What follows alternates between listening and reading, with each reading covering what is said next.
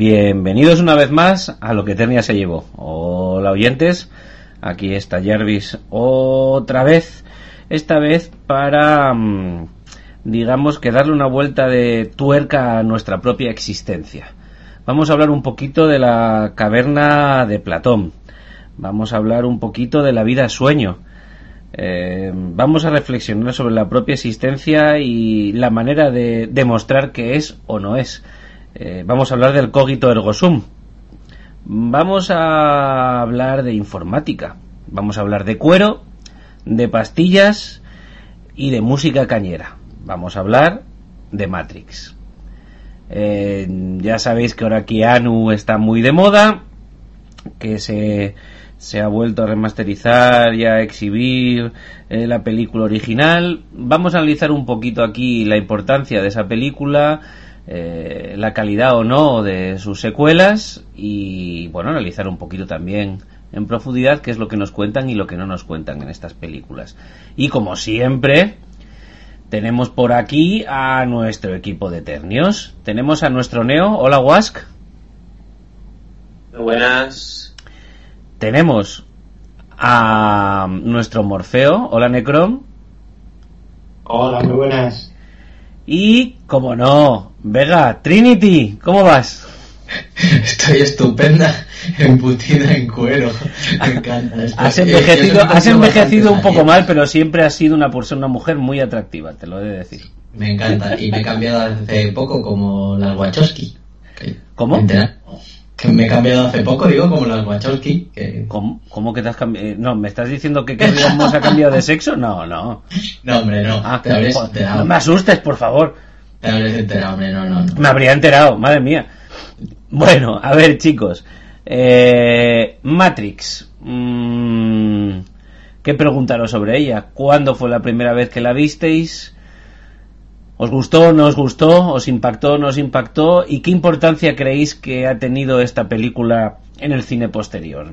Venga, Vega, adelante.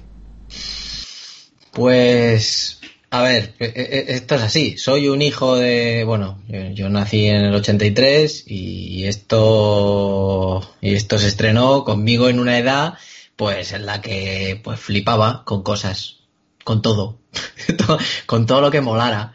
Y, y esta peli sí fui a verla al cine y me alucinó y hablando con los colegas y no sé qué. Tampoco le buscábamos tres pies al gato. O sea, esto era así. Era eh, Peña mm, volando por los aires, haciendo cosas raras, vestida de cuero y, mogollón de casquillos de bala, ¿sabes? Y, y mogollón de balas volando de un lado para el otro y, tal. Em, lo que está claro es que para nosotros, como juventud, en el, en el momento de verla y estando en el estreno, pues nos llevó por delante. ¿Sabes? Y ya no solo a nosotros. O sea, ya no voy a hablar de si está mejor hecho, peor hecho, si, si pues ahí el, guion mola, si no mola, si hay agujeros y tal, paso. Eh, es una cuestión de, de, de, de impacto, como decía, en, la sociedad, de manera en la que hablas. Eh, mm, yo qué sé, o sea, que, el Yase Kung Fu, ¿quién no ha dicho el Yase Kung Fu? ¿Sabes?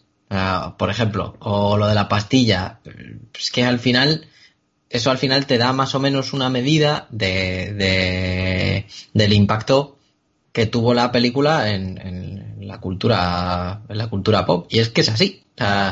Matrix es así. Y durante un tiempo como dijimos en el, en el programa de John Wick eh, para una generación eh, Keanu Reeves ha sido ha sido Neo. Ha sido el elegido y, y punto pelota. Hasta hace relativamente poco. Y, y bueno solo hay que ver como ahora pues no sabemos o sea, sí, por el aniversario, pero, pero, y por dinero, pero, pero se ha vuelto a, a estrenar en cines la peli.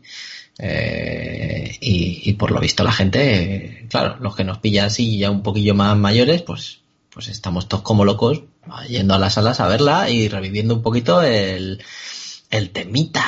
Así que, ya, os digo que, que para nosotros, para todo, para todo el barrio, para todo mi barrio fue, fue la repanocha y era de lo que hablábamos en, nuestras reuniones ahí en el portal y eso, sea, maravilloso. Necrom, ¿cómo lo ves? Y aparte de todas estas preguntas, ¿la película es todo visual y un guion enrevesado o tiene algo más? Bueno, pues eh, por empezar por esta misma, yo creo que tiene algo más. Yo creo que sí es, es la, eh, yo creo que es la, primera película, digamos, o de las primeras películas de estas que, que la gente dice, guapavo, una peli para rayarse. A ver, entendámonos. Ni mucho menos es la primera peli que, que tiene una, una, trama compleja eh, para que te devanen los sesos. Lo único que pasa es que sí que hay que darle el, el, el voto de que es una película eh, muy popular, ¿no? Y que todo el mundo tiene acceso y ha visto y, y, se ha acercado en los cines en su momento o ahora. ¿no? Entonces, a ver, eh, también te raya los sesos cuando al señor Hidetora le dicen quién es más loco, el loco o el loco que sigue al loco. Pero, pero dentro de una película de la cultura pop, pues yo creo que esta, pues, por ejemplo, como hablamos en su día, tipo dentro del anime, Ghost in the Shell, demás, pues son películas para rayar al personal. Entonces, pues yo creo que hay que, hay que reconocerle ese mérito y, pero que tiene, yo creo que más que más de eso a mí me gusta, sobre todo la, en este caso de la primera película, pues otra mucha serie de cosas que yo creo que vamos a ir sacando, como son pues eh, lo bien que está eh, que está rodada, cómo se intercala una acción con la otra, lo trepidante de la, de la misma de la cinta, eh, no se hace aburrida en ningún momento, etcétera, etcétera, banda sonora, actuaciones, etcétera. Eh, o sea que yo creo que sí que es, buena y tiene ahí su, su punto más allá de la, la, rayada. En cuanto a la película en sí, un poquito la historia, yo creo que alguna vez lo he contado en micrófono en off, pero pasó una cosa curiosa que, que jamás me perdonaré, como he dicho en otra ocasión, que es que cuando fui a verla yo al cine, fuimos, fui con toda mi familia y mi prima insistió en ir a verla y yo insistí en ir a ver La momia. Y yo estaba en aquel entonces muy flipado. Creo que estaría en COU o en tercero. Yo creo que estaría ya en COU por ahí. En tercero de BUB, no sé, por ahí andaría. Y, y entonces estaba ahí con la historia del arte y estaba súper flipado con el tema Egipto. De hecho, mi profesora de historia del arte decía que tenía sueños húmedos con el actor que hacía de Inhotep. Eh, un abrazo para mi profesora de la historia del arte. y, y entonces pues yo decidí ir a ver la momia y la familia se dividió en dos y mi madre, la madre de mi prima y otra gente y yo pues fuimos a ver la momia y mi prima y otra gente fueron a ver Matrix y es como digo uno de los errores más grandes que he cometido en mi, en mi vida. No es que la momia 1 sea un espanto, pero desde luego no le llega ni a la suela de zapato a Matrix. Me parece que es Matrix, estamos hablando de una peli buena parte de una peli de culto y la momia pues es una peli de sobremesa correctilla. Así que eso es un poco la historia y, y, luego a partir de ahí, pues obviamente cuando mi prima dijo esto mola mucho, pues ya cuando salió en VHS ya la alquilé y luego ya también la vi por Canal Plus y etcétera y ya pues un Felipe. Wask, ¿es Matrix un videoclip? Pues así como reduccionismo no, no está mal, pero no hombre, yo creo que tiene, que tiene mucho más y bueno, y ya que estamos hablando cada uno un poco de nuestras experiencias, eh, yo es que directamente considero Matrix como una de las películas de mi vida. Yo creo que es de esas películas que, y sobre todo vistas en la época adecuada, hacen cinefilia. Y yo creo que fue un poco mi caso. De, de paso, tengo que decir que eh, agradezco un poco a mis padres por haberme dejado ver la cantidad de películas que me dejaban ver con total libertad con 10 años. Porque he de recordar que yo vi Matrix con 10 años, porque efectivamente si se estrenó en el 99, pues yo tenía 10 años. Si no, como mucho tendría 11, a lo mejor si se estrenó aquí un poco después, pero vamos. Eh, pero es que eh, tengo que recordar la lista de películas que vi con esa misma edad y es que vi todas las películas de ese año, que por cierto fue un gran año creo, y vi películas como pues House on Haunted Hill, eh, The Haunting, algunas mejores, algunas peores, Deep Blue Sea, eh, La novena puerta, una película de Roman Polanski, eh, un poco regulera, eh, vi American Beauty también en aquel momento, El guerrero número 13, El sexto sentido, Stigmata, Crueles intenciones, no sé si lo ha dicho ya también, en fin, un montón de películas que se estrenaron en aquella época y que, y que de alguna forma todas calaron en mí. Es verdad que con esa edad, con, con 10 años, ¿quién le iba a decir a un, niño de, de, 10 años, yo creo de antes, no son como los de, los de 10 años de ahora, pero, pero todas estas películas yo creo que calaron en mí bastante. Virus también la vi en aquella época, una película de con, con Jamie Lee Curtis también bastante regulera, en fin. Muchas cosas. Quizá lo único que me faltó por ver, que eso ya yo creo que ya era demasiado, fue Ice Sat, que por cierto creo que es otra de mis películas preferidas y que para mí está más o menos al nivel de, o, me gusta más o menos al nivel de Matrix. Y, y bueno, cuando yo fui a ver Matrix en su momento, pues sí, me gustó mucho porque eh, todos estos mundos que te crea y esta fascinación en torno a, la ciencia ficción y cómo está montado y la acción, por supuesto, todo eso me encantó. Pero es verdad que eh, toda, todo ese peso filosófico y tal, pues es difícil pillarlos con, esa edad. Y, recuerdo salir, eh, como se dice como se dice comúnmente, bastante rayado del cine, porque no fui capaz de enterarme bien de, todo este mundo de realidades alternativas o de, o de realidades virtuales y durante mucho tiempo, además, eso como que fue una semilla que se sembró en mí, que estuvo creciendo durante mucho tiempo. Eh, caray, ¿qué quiere decir esto? ¿Qué, o directamente, ¿qué era Matrix? Porque es una pregunta así un poco que estaba en, el aire en aquella época que, que claro, yo supongo que la gente con la capacidad para comprenderlo de, más edad lo entendía fácilmente, pero con 10 años yo es que me, costaba comprenderlo realmente. A ver, yo es, que, yo es, que, yo es que creo y mantengo que el mayor acierto y el juego real de los Wachowski, los las les Wachowski, eh, las, las, bueno, pues las, eh, es eh, justo ese que estás describiendo, es decir, el mayor juego que tiene esa película, el mayor interés que tiene esa película no es de explicarte una puta mierda. El mayor interés es que salgas diciendo, no tengo muy claro qué he visto. No tengo muy claro de qué va, ni tengo muy claro cómo ni por qué ha terminado. O sea, creo que ese es el, mérito de, guion que tiene para mí y de historia es ese. El que salgas y le digas, no sé, tío, tienes que verla porque no tengo ni puta idea de... No, ¿qué te voy a decir? Molas, sí, pero no te sé decir... Vela. Pues con 10 años, imagínate. Y claro, el mérito de la película fue que... A ver, Guas, si te viste Virus, que, que se basa en que hay una corriente eléctrica inteligente en el espacio... ¿Vale? O sea, una corriente, o sea, en fin, que piensa, pues ya, pues ya, chicos, ya para adelante todo, ¿entiendes? En esa no había mucho que entender, la verdad. Ya, ya para adelante todo, para adelante todo, para adelante todo. Esa la entendí perfectamente. Y además que me encantaban, que yo veía estas películas de terror, claro, o, El Sexto Sentido, y, estaba en esta edad en la que el terror te daba risa. Entonces yo me partía el culo con esas películas en el cine.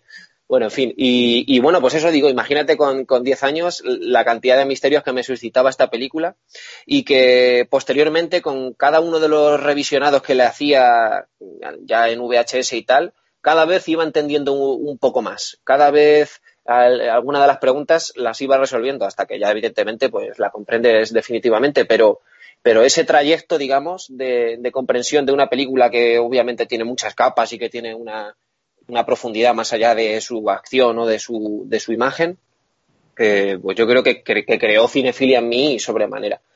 Así es que ya te digo, una de las películas de mi vida y, a mí es que me encanta. Me encanta Matrix y, diría que incluso me encanta la saga entera, aunque obviamente ya sabemos que la primera es la mejor. Bueno, vamos a ver, voy a haceros una última pregunta barra reflexión y ya si queréis eh, pasamos a analizar la primera película. Mi argumento es este, quiero ver qué os parece. Partiendo de la base de que el leitmotiv de la película, el tema que está de soslayo eh, plasmado en ella, no deja de ser todo este tema y esta temática que, que he enumerado al principio del programa, eh, la caverna de Platón, el cogito ergo sum, la vida es sueño, etc, etc, etc. Em, eh, Cándido de Voltaire, podéis elegir, ¿vale? Em, partiendo de que esa idea no es nueva, partiendo de la idea de que cada parte visual de la película es un calco de algo que está expresado ya sea en la cultura popular gráfica como en la cultura popular fotográfica o incluso fílmica, porque, pues bueno, las escenas, las escenas de, como ha dicho Vega, de ya se kung fu y tal, pues es lo que es y viene de donde viene. Las escenas de disparos es lo que es y viene de donde viene. Eh, la estética de la ropa, de la vestimenta y tal es lo que es y viene de donde viene. Es decir, no le estoy quitando mérito, simplemente estoy diciendo que bueno, que coge cosas de aquí y de allá y las aúna en un mismo tema, que tampoco es un tema nuevo. Es decir, en la película lo nuevo es casi lo visual y la música y el, y el guion enrevesado. Entonces, partiendo de esa idea, ¿es Matrix una peli nueva?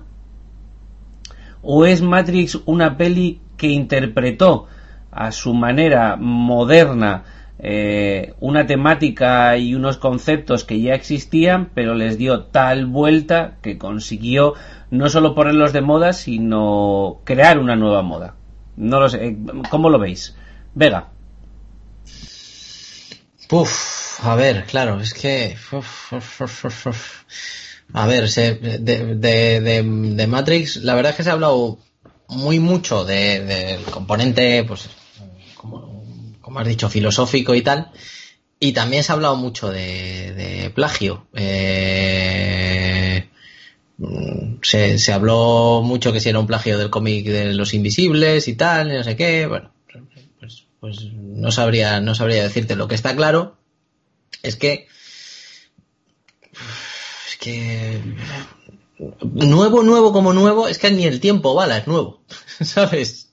El tiempo bala ya se había usado previamente, no recuerdo la película. Entonces, no podemos decir que, haya aportado una novedad palpable.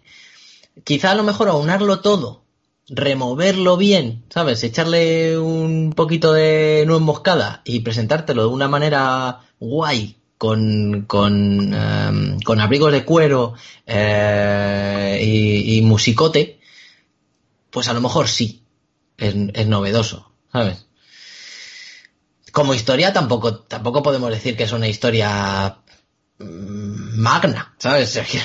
No podemos decir que lo es, porque al final es, tan simple como, como, oye, un tío tiene su religión, busca el elegido, eh, no sabemos si es porque se lo han dicho o porque se cree que se lo han dicho o porque le usan o por lo que sea, pero el tío lo busca, el elegido lo demuestra, fin de la historia. Eh, eso resumiendo, ¿vale? Resumiendo mucho la primera, la primera película. Eh, joder, pues tampoco podemos decir que hayan, que hayan agregado nada, nada nuevo a la, historia del cine, ¿sabes? Mm, ni tampoco hemos encontrado una vueltita, ¿sabes? Eh, pero oye, la cosa, lo, que está claro es que funciona. Y no solo funciona en su época, porque nosotros podemos, se nos puede decir, como en mi primera intervención, se me puede que puedo pecar de, nostálgico o de lo que sea. Pues, pues sí, efectivamente. Pero es que la cosa es que tú le pones a gente ahora Matrix y funciona. Y la gente de ahora ha visto, bueno, Matrix y funciona, vale. Eh, hay, a lo mejor escenas, hay CGIs, hay cosas, vale, correcto.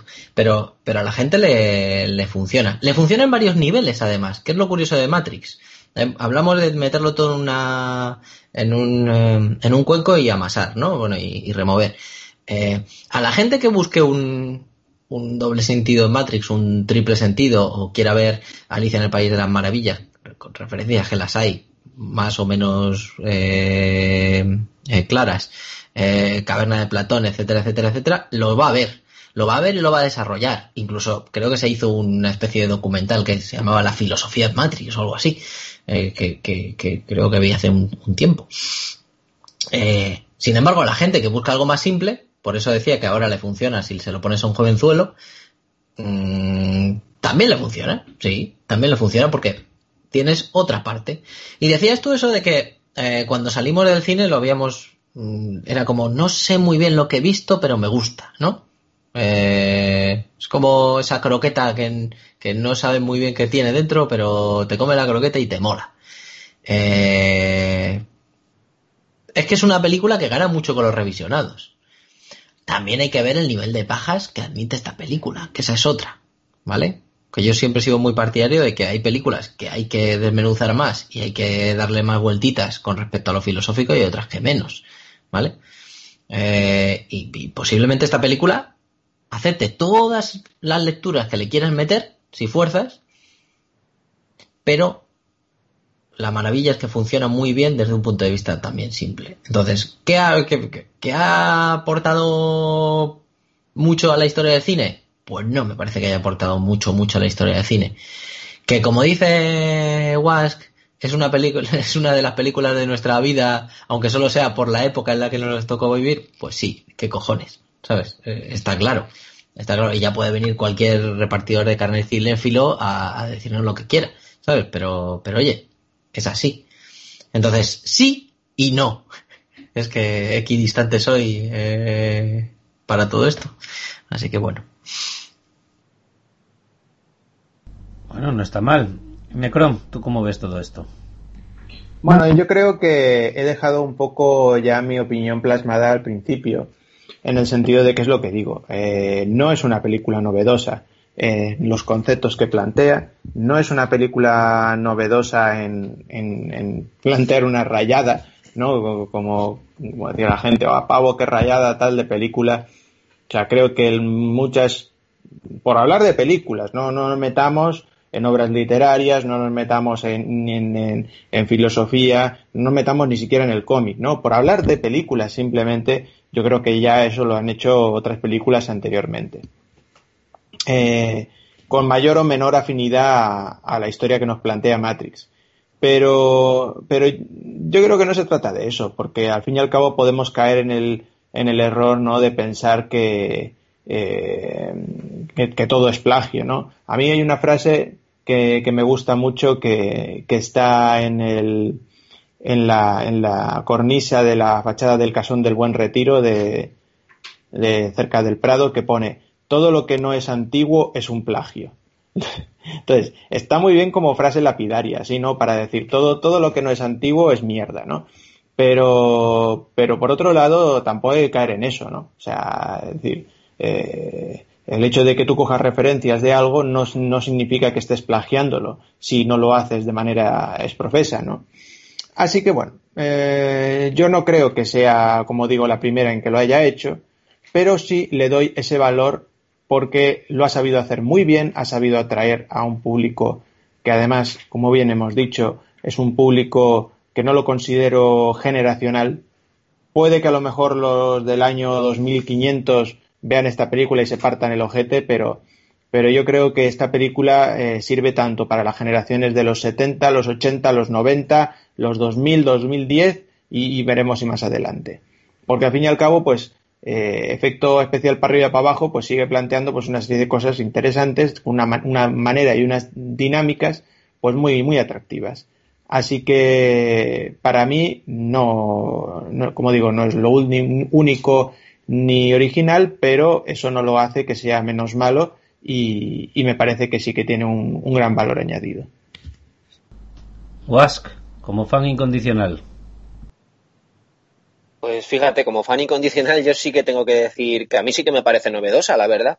Eh, yo es que además eh, pongo el ejemplo de Matrix como paradigma del cine posmoderno.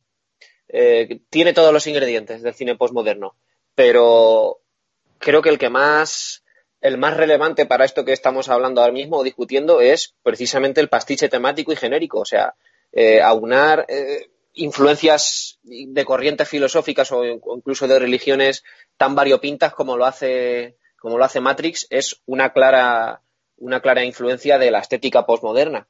Y, yo creo que Matrix es en ese sentido es totalmente paradigmática. Y así lo entiendo yo.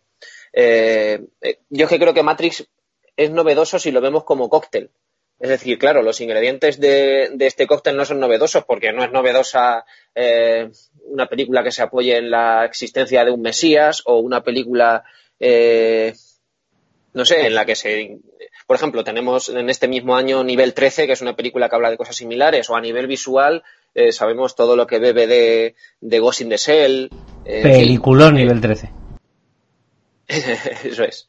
y, pero bueno, efectivamente, yo creo que los ingredientes no son nuevos, pero el cóctel, la forma de amasarlos, eh, combinando, combinando filosofía con artes marciales, con disparos, con efectos especiales punteros para la época que yo creo que siguen siendo fresquísimos hoy en día. eh, yo creo que eso también es un mérito que, es valorable como novedad. Pero es que voy un poco más lejos incluso.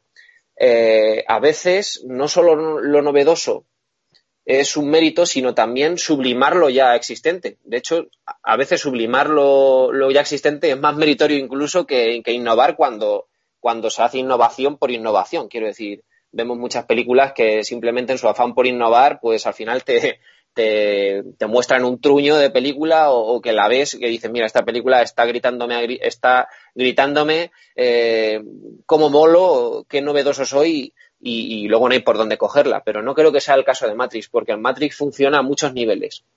Entonces, yo lo veo así. Yo sí que, lo, yo sí que veo su parte novedosa, porque además eh, no solo esa unión de ingredientes funciona, sino que además yo creo que ha sido influyente. Y eso también es, es un apartado importante a tener en cuenta si estamos hablando de, de, los méritos en este sentido. Y lo veo como novedoso y además como muy meritorio y muy dentro de esta estética postmoderna que estoy diciendo, que yo creo que, que, con, que con Matrix, yo creo que es la culminación o, uno o un buen paradigma, dejémoslo ahí, de, del cine postmoderno. Bueno, pues después de esta apasionada defensa de Matrix, si queréis, empezamos ya con la primera película, porque después de esto ya solo queda el hype de empezar. Vamos a ver, Matrix, 1999. Si os parece, hablamos un poquito, comentamos un poquito el cast, eh, a las hermanas Wachowski, eh, que son directores y guionistas, con lo cual, pues algo tendremos que decir de ellos, ¿no?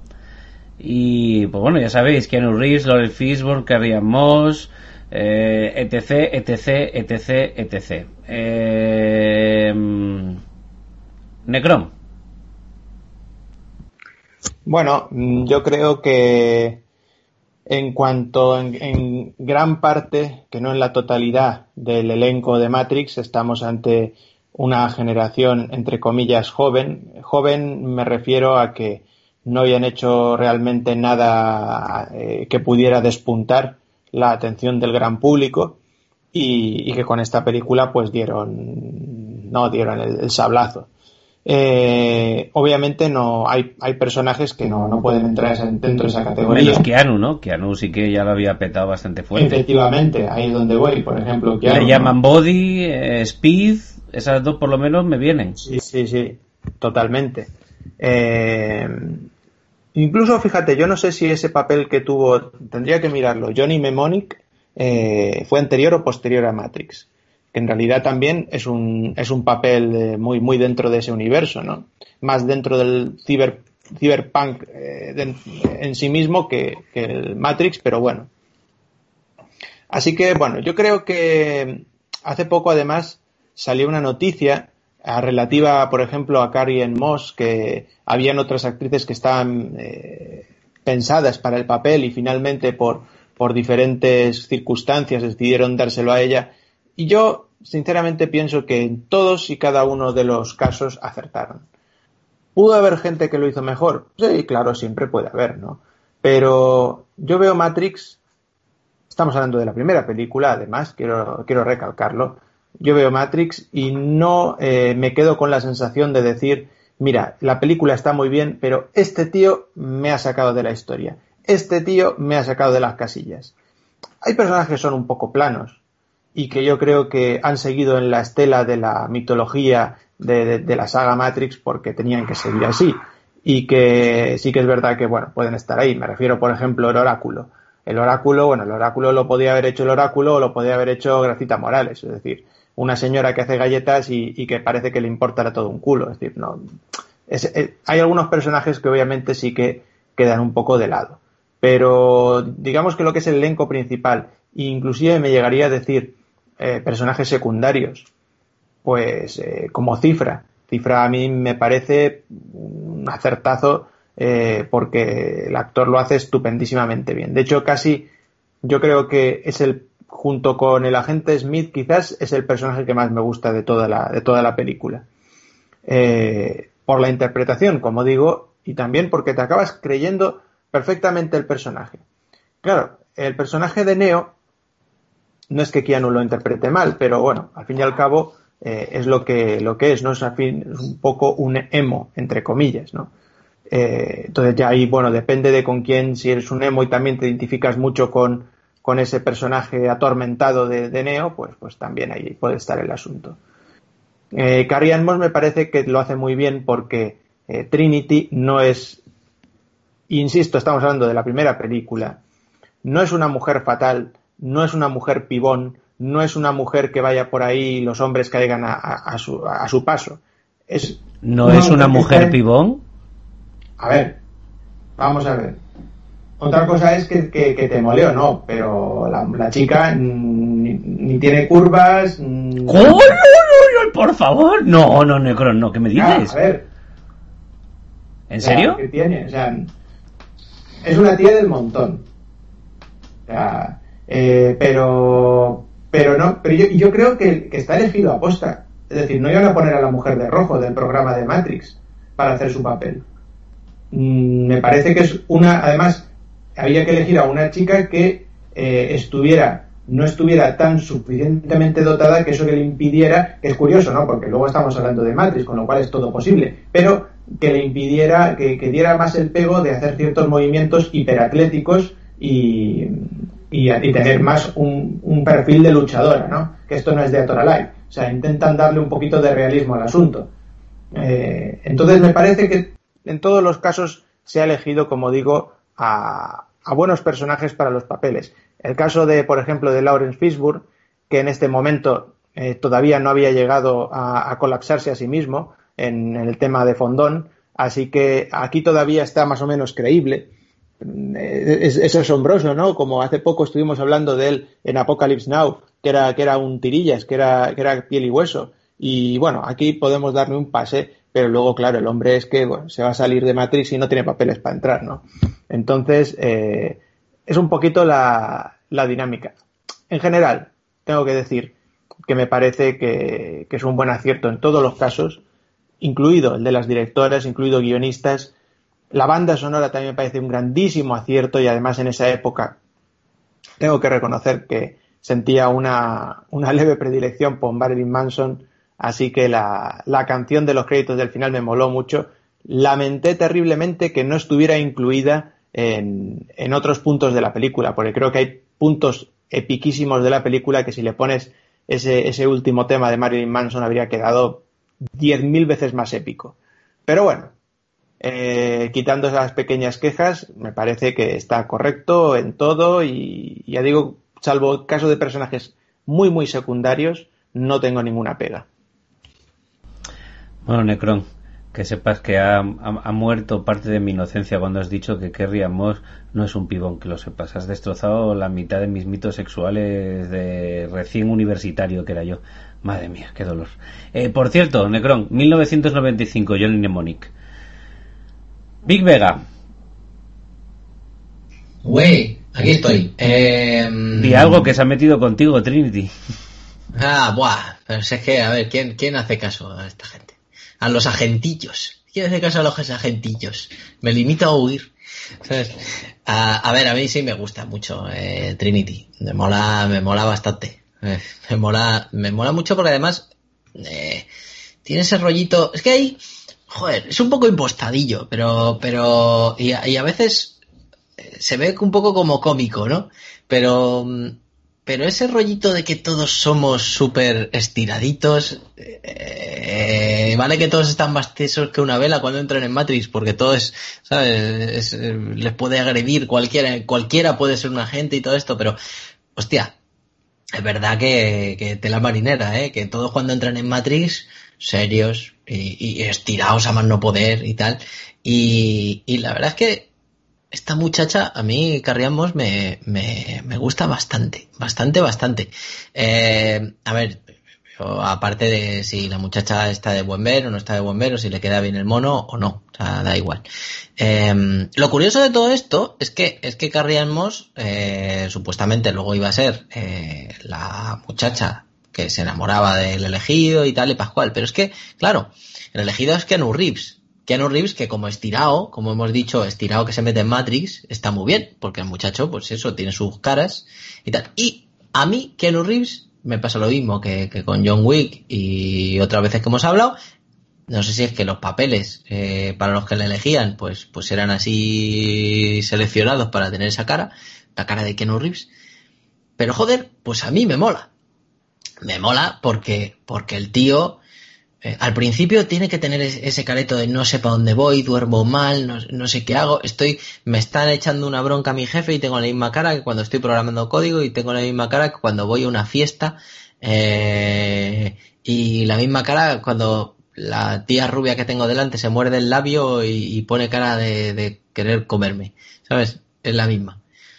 Pero joder, eh, hasta cuando hasta cuando las cosas le van bien y ya sabe que es el elegido tiene la misma jeta. Pero da igual, porque el tío es así. Pero ojo, que esto esto no lo sabía yo y me ha encantado.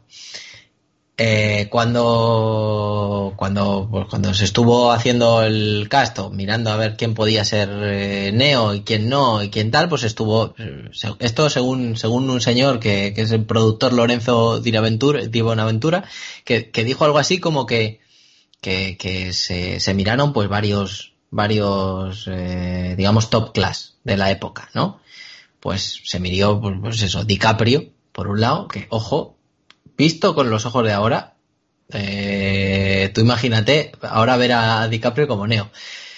Se miró a Brad Pitt, también, otro que tal baila. Pero es que hay dos muy buenos que me, me encantaron.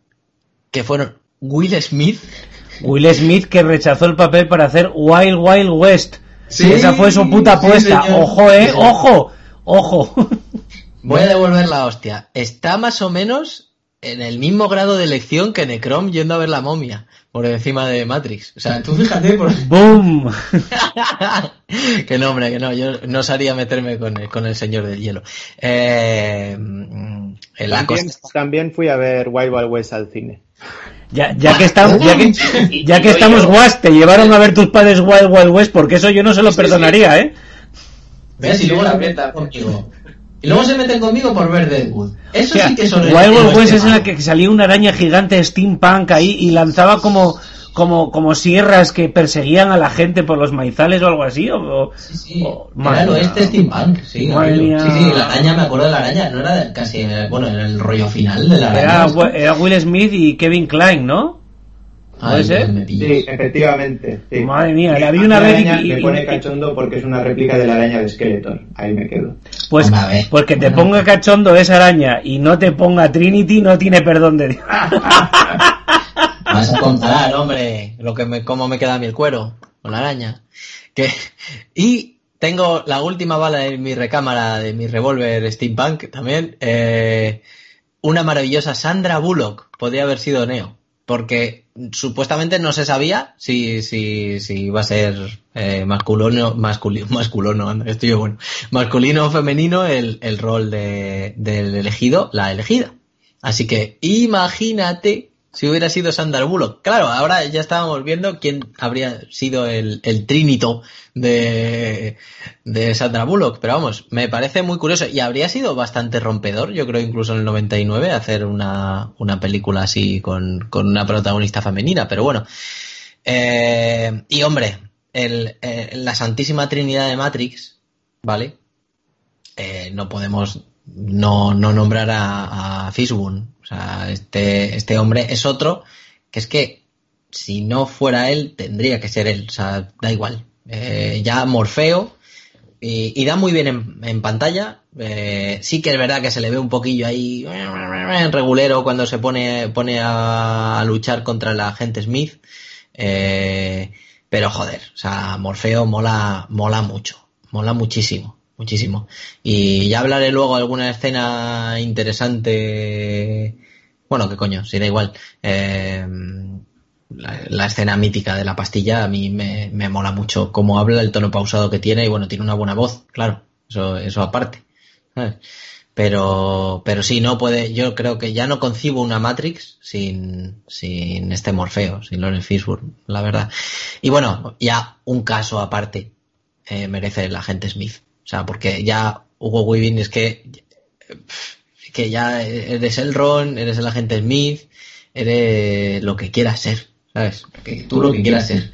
Pero me gusta mucho, me gusta mucho la manera que tiene de, esa, esa adicción, muchas veces sin decir nada. Cuando abre el, el sobre donde están los antecedentes de Neo, es muy guay. y V de Vendetta también, me acabo de acordar. Eso es, eso es, eso es. Que por ejemplo ahí estaban los Wachowski de la que te pego, las Wachowski, perdón.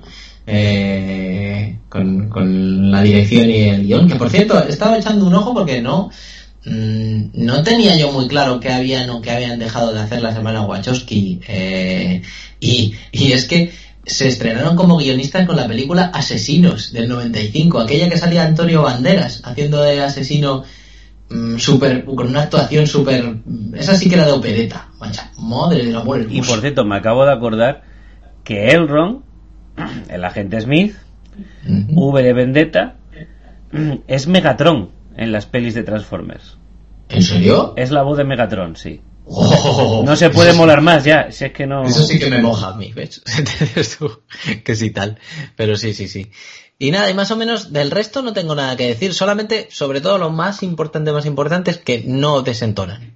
¿Vale? No, no desentonan. Incluso gente con papelitos cortos, eh, como los, los acompañantes, no me acuerdo el nombre de los actores ahora mismo.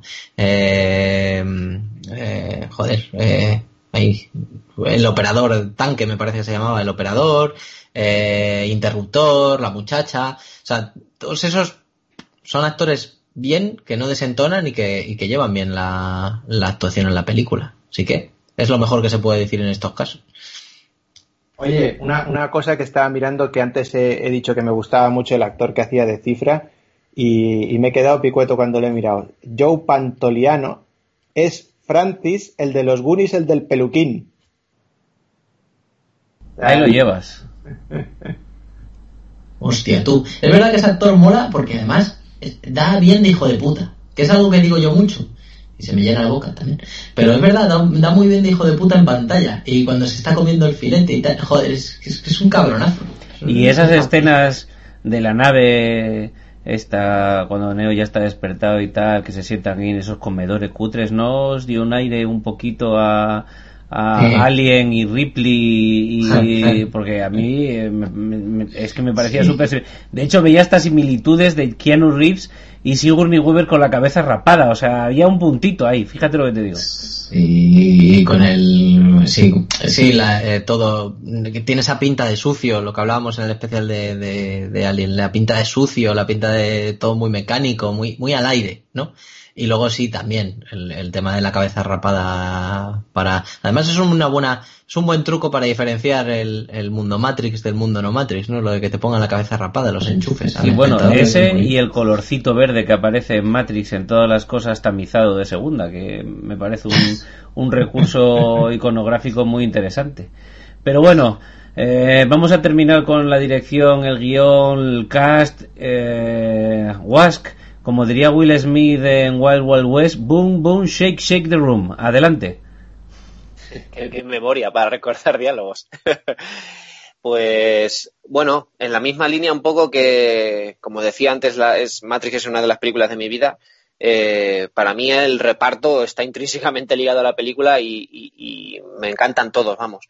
Bueno, ya por, cerrar un poco lo que acababais de decir hace un momento, es que efectivamente yo creo que, que la Americaneser es un trasunto, bueno, no es trasunto, pero que está claramente inspirada en la Nostromo y, y no solo eso, sino que hay muchas influencias en los diseños de, Jigger en, eh, bueno, sin ir más lejos se me ocurre en la escena esta en la que despierta Neo de las, las vainas estas, eso es totalmente jiggeriano, me recordaba a Alien por los cuatro costados, pero que yo no creo que eso sea malo y es lo que defendía en, mi intervención anterior, que yo creo que es una influencia clara y que, y que está ahí.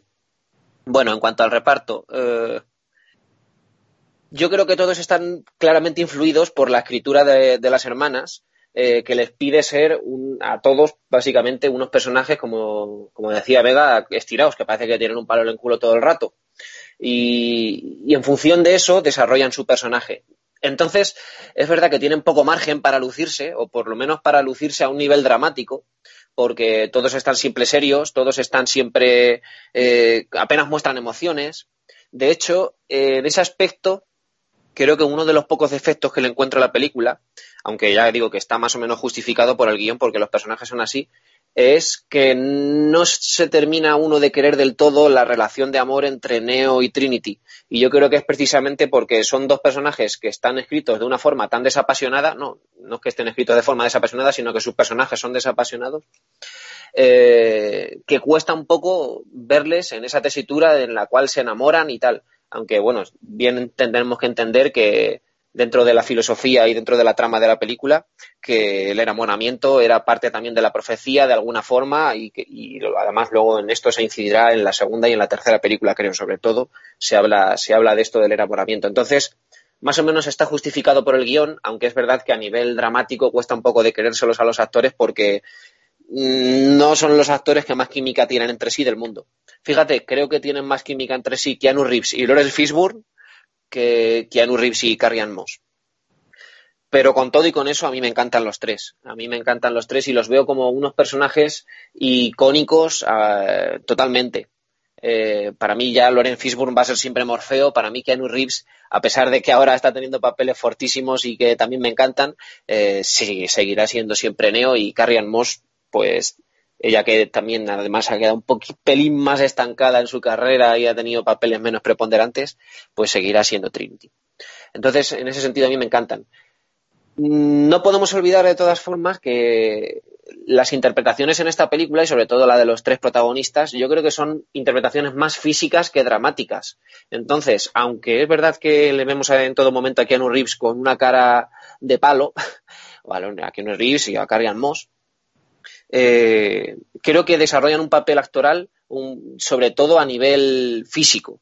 Y bueno, no cabe para muestra un botón que todas las escenas de acción las, las hacen ellos, vamos, que estuvieron durante muchos meses aprendiendo artes marciales de verdad y para darle más realismo, por supuesto, a las escenas y prácticamente la totalidad, no todas, pero la práctica totalidad de las escenas de acción las hacen ellos mismos.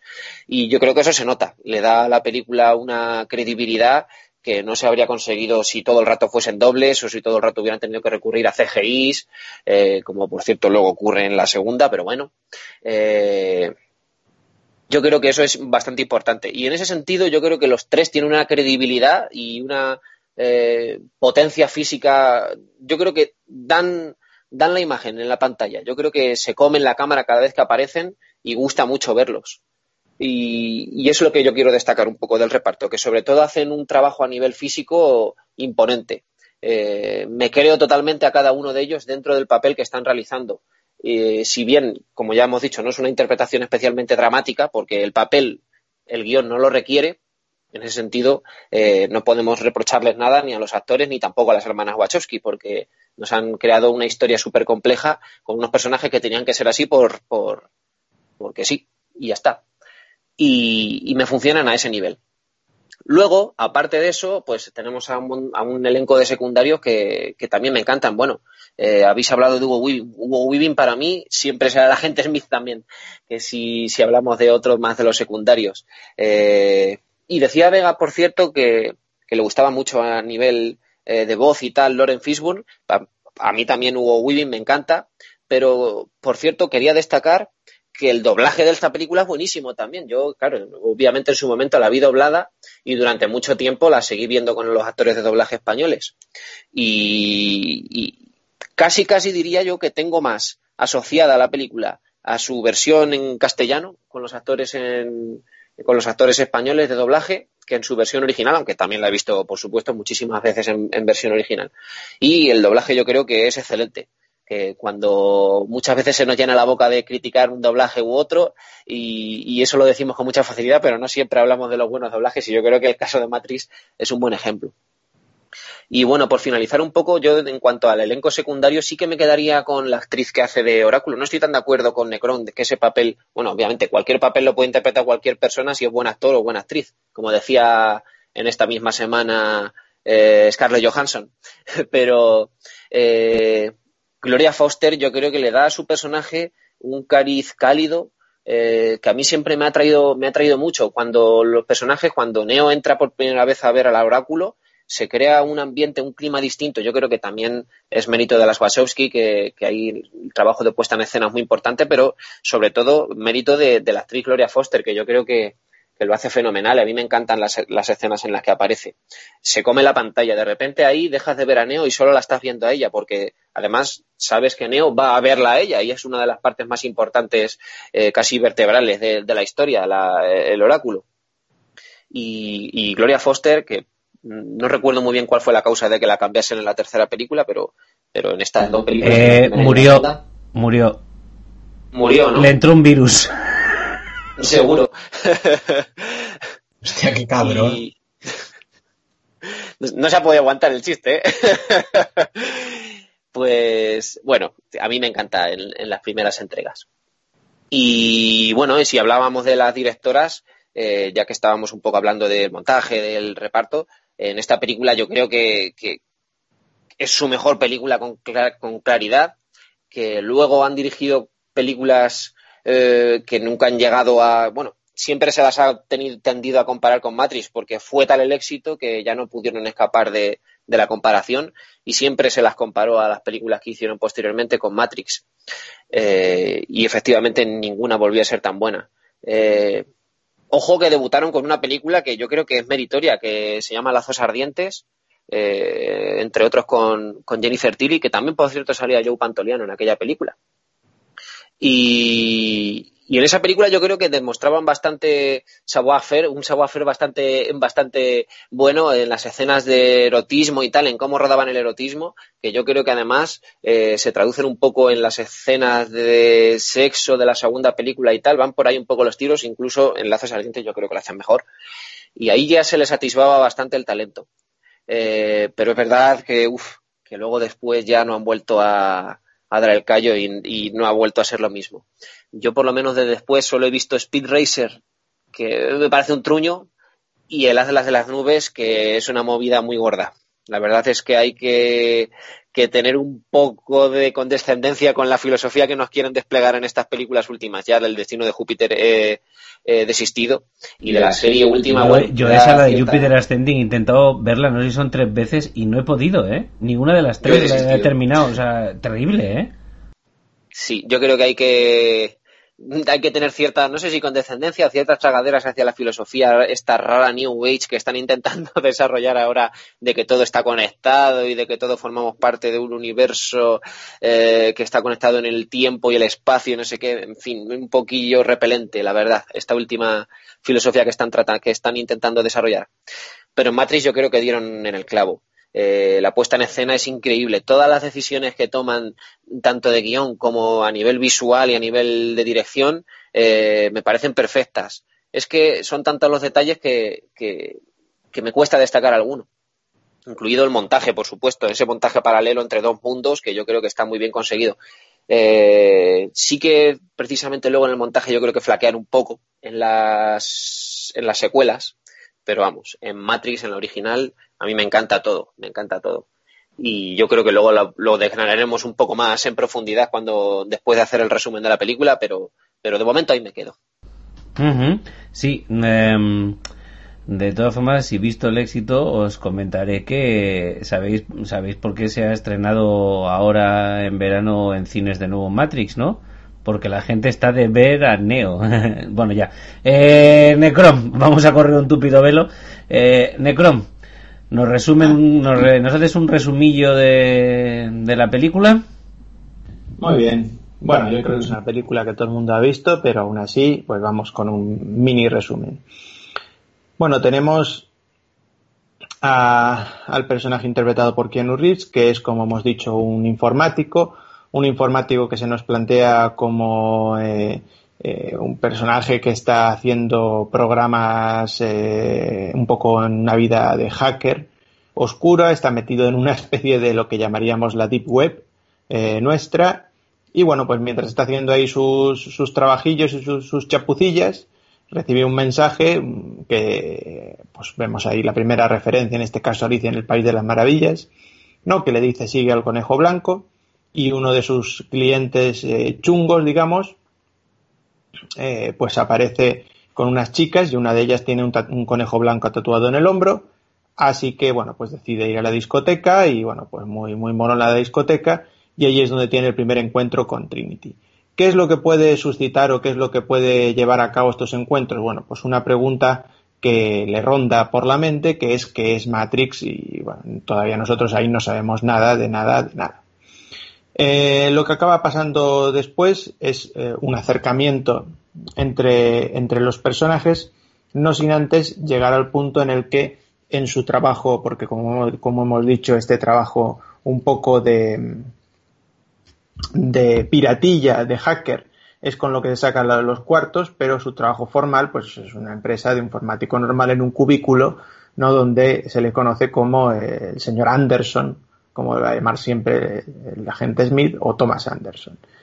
Después de que su jefe le dé una reprimenda, pues eh, parece ser que llegan eh, unos, unos personajes del gobierno, es lo que nosotros pensamos, que le meten en una sala y le empiezan a interrogar. Y bueno, hasta ahí digamos que la película podría ser una película de cualquier punto. No nos han dado ningún, ninguna pista para que fuera algo sobrenatural.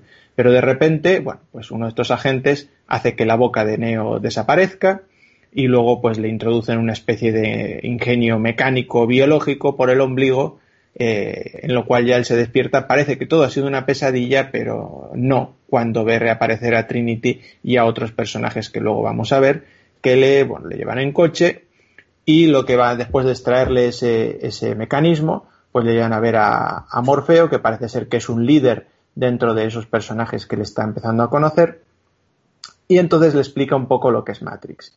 Y le, bueno, le dice que el mundo ha llegado a un cataclismo por culpa de una guerra entre los hombres y las máquinas, eh, ese cataclismo llevó a la exterminación de la atmósfera y bueno, en fin, entre unas cosas y otras, eh, lo que llegó a pasar es que Morfeo le da a elegir a Neo si quiere realmente conocer Matrix o no. Esta elección pasa por el hecho de elegir entre tomar una pastilla u otra, pastilla roja, pastilla azul, escena mítica. Bien, ahí Neo finalmente decide eh, entrar en Matrix, con lo cual pasamos a un otro plano, a otra acción, en la cual rescatan el cuerpo de ese personaje que es Neo de lo que parecen ser pues unos campos de cultivo de humanos que hasta ahora pues tampoco sabemos muy demasiado eh, qué hacen allí.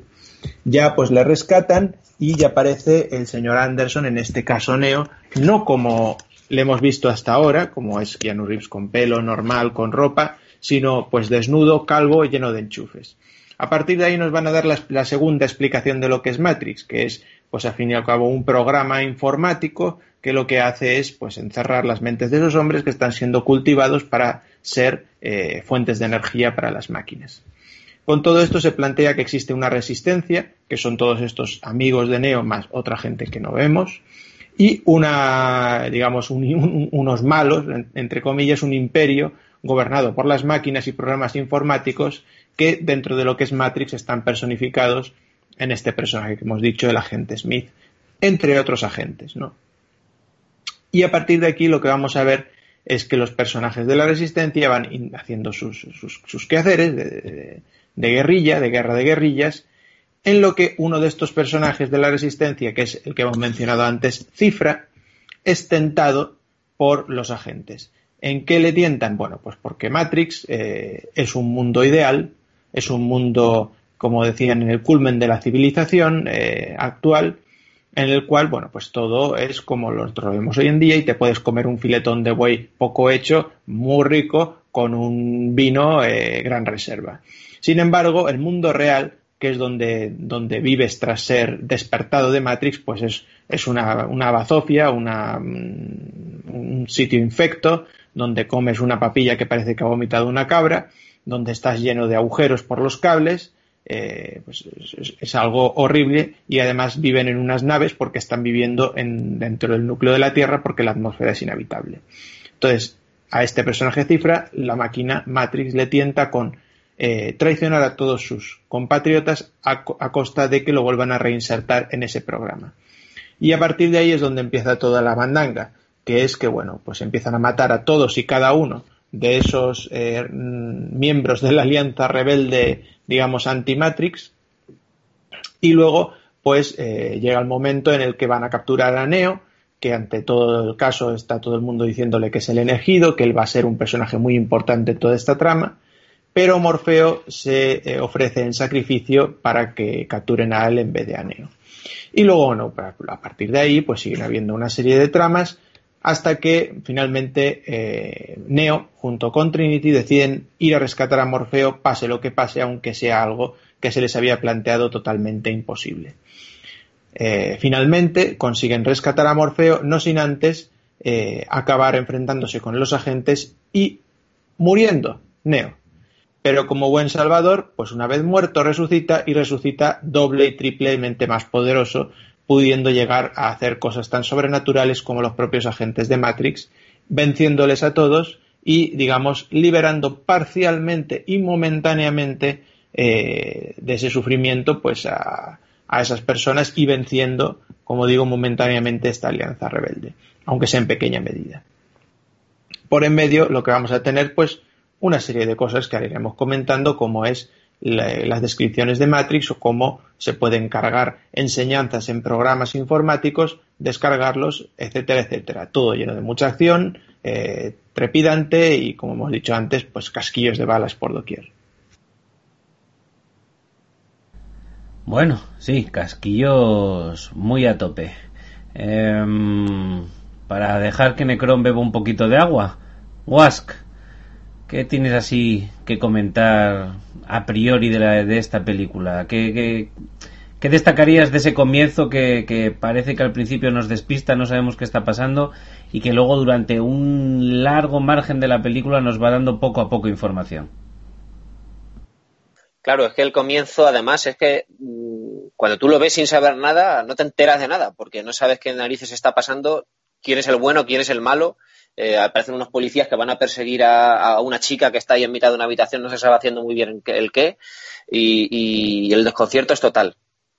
Poco a poco ya eh, la película se va centrando en, el personaje de Neo, que, vemos que es una especie, bueno, no una especie, no, es un hacker en toda regla, además se supone que es de los más famosos, y me parece además muy interesante esta idea de conectar la idea de hacker con la idea del Mesías o con la idea de, que un hacker es un liberador o de alguna forma una especie de Mesías moderno. Me hace gracia la, ocurrencia. Eh, entonces todo este principio me encanta, la verdad. Eh, cada vez que lo veo se me pasa se me pasa volando. Cuando me quiero dar cuenta ya estamos por el minuto 40 o por ahí de la película y, se me ha pasado volando todo, todo el comienzo cuando Neo eh, descubre o, recibe las primeras comunicaciones de Morfeo y de Trinity, eh, toda la escena del, del despacho en el cual Neo tiene que huir a través del edificio y le dice que hay dos salidas, una esposado y otra a través de, me parece que era un, bueno, un carrito de estos en los cuales se limpiaban de los limpiacristales. Eh, al final le capturan y tal me, encanta. Toda esa escena tiene un, todas estas escenas tienen un ritmo que me parece trepidante y me parece, me parece excelente. Eh, se ven las primeras referencias a, Alicia en el País de las Maravillas, en esto de Siga el conejo blanco y tal. Además, yo creo que la película eh, funciona de alguna forma como Alicia en el País de las Maravillas a la inversa, porque digamos que la película sigue un camino inverso a aquella, eh, a aquella historia, claro. porque Neo pasa del mundo irreal al mundo real, que sería ese, descenso metafórico en vez de ir del mundo real al, mundo fantástico, que sería la Alicia.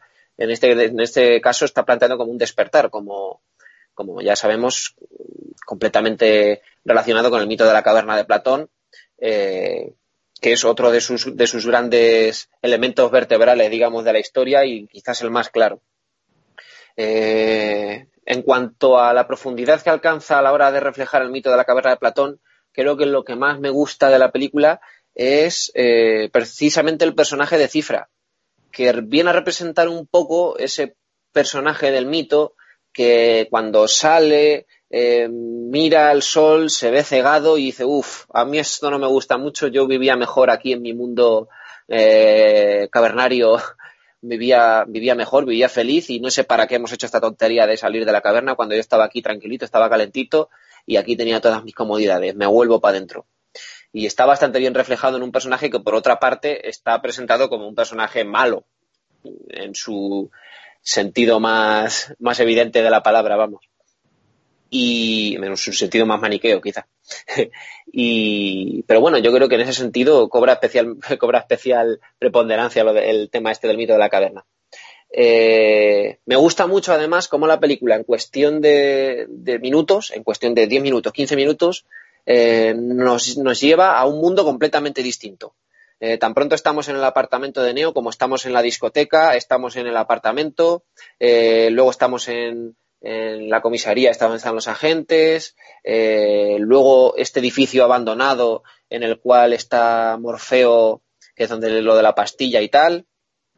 Eh, obviamente luego ya despiertan y nos lleva a la que por cierto, no sé de dónde narices han sacado la traducción esta de Americaneser, no sé, si alguno de vosotros sabe por qué, por qué le llaman Americaneser en la versión española cuando en, yo creo que en la versión inglesa se llama Nabucodonosor o la nave, pero bueno, otro mundo completamente distinto.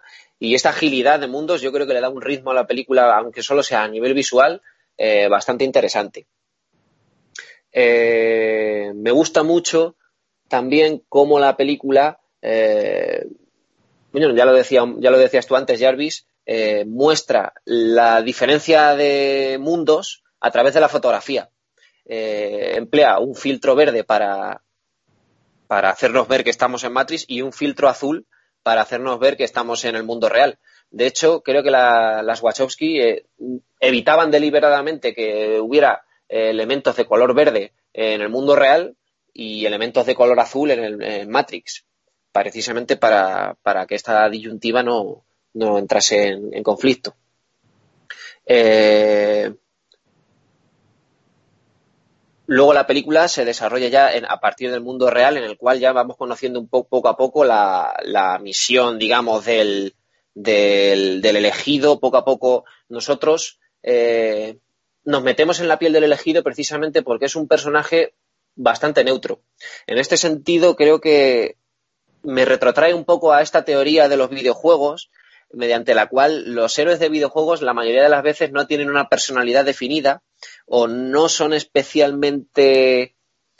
Bueno, voy a poner un ejemplo. En toda la saga de Zelda, en toda la saga de los videojuegos Zelda, Link jamás eh, tiene una línea de diálogo. Y es, muy evidente por qué, porque eh, se evita deliberadamente darle una personalidad porque pudiera ser que esa personalidad al jugador no le gustase o no casase con su, con su propio sentido, con su propia, con su propia idea. Y yo creo que pasa un poco algo similar con el personaje de, Neo, que está escrito así de una forma un tanto neutra, como bueno, también puede pasar luego después en, John Wick, por ejemplo. Y, eso hace que nos empaticemos más con él porque sabemos que es el protagonista, tiene más minutos en pantalla y todo el rato la, la acción la vivimos a través de él. Pero como no tiene una personalidad férrea, no corremos el riesgo de que, por ejemplo, nos caiga mal o, que no nos podamos sentir identificados porque su personalidad o sus chistes, llegado el caso, nos alejase completamente de la trama, como podría pasar en muchas otras películas. Eh, y en ese sentido yo creo que es un mérito de la escritura bastante, bastante notable. Eh, me gusta mucho también cómo están combinados todos los elementos religiosos en la película, eh, todo el tema que tiene que ver con la profecía, el carácter mesiánico de su, de su protagonista. Eh, en este sentido, eh, luego esta trama se, se, profundiza más en ella en la segunda y en la tercera película y se habla un poco más de todo este tema de las profecías, del poder de la precognición y el poder de las premoniciones, pero bueno, en esta, en esta primera entrega, con, cuando, sobre todo en las escenas del oráculo, que también son míticas, esta escena, famosa escena, ya no sabemos todos el diálogo en el que el niño le dice aquello de que no hay cuchara.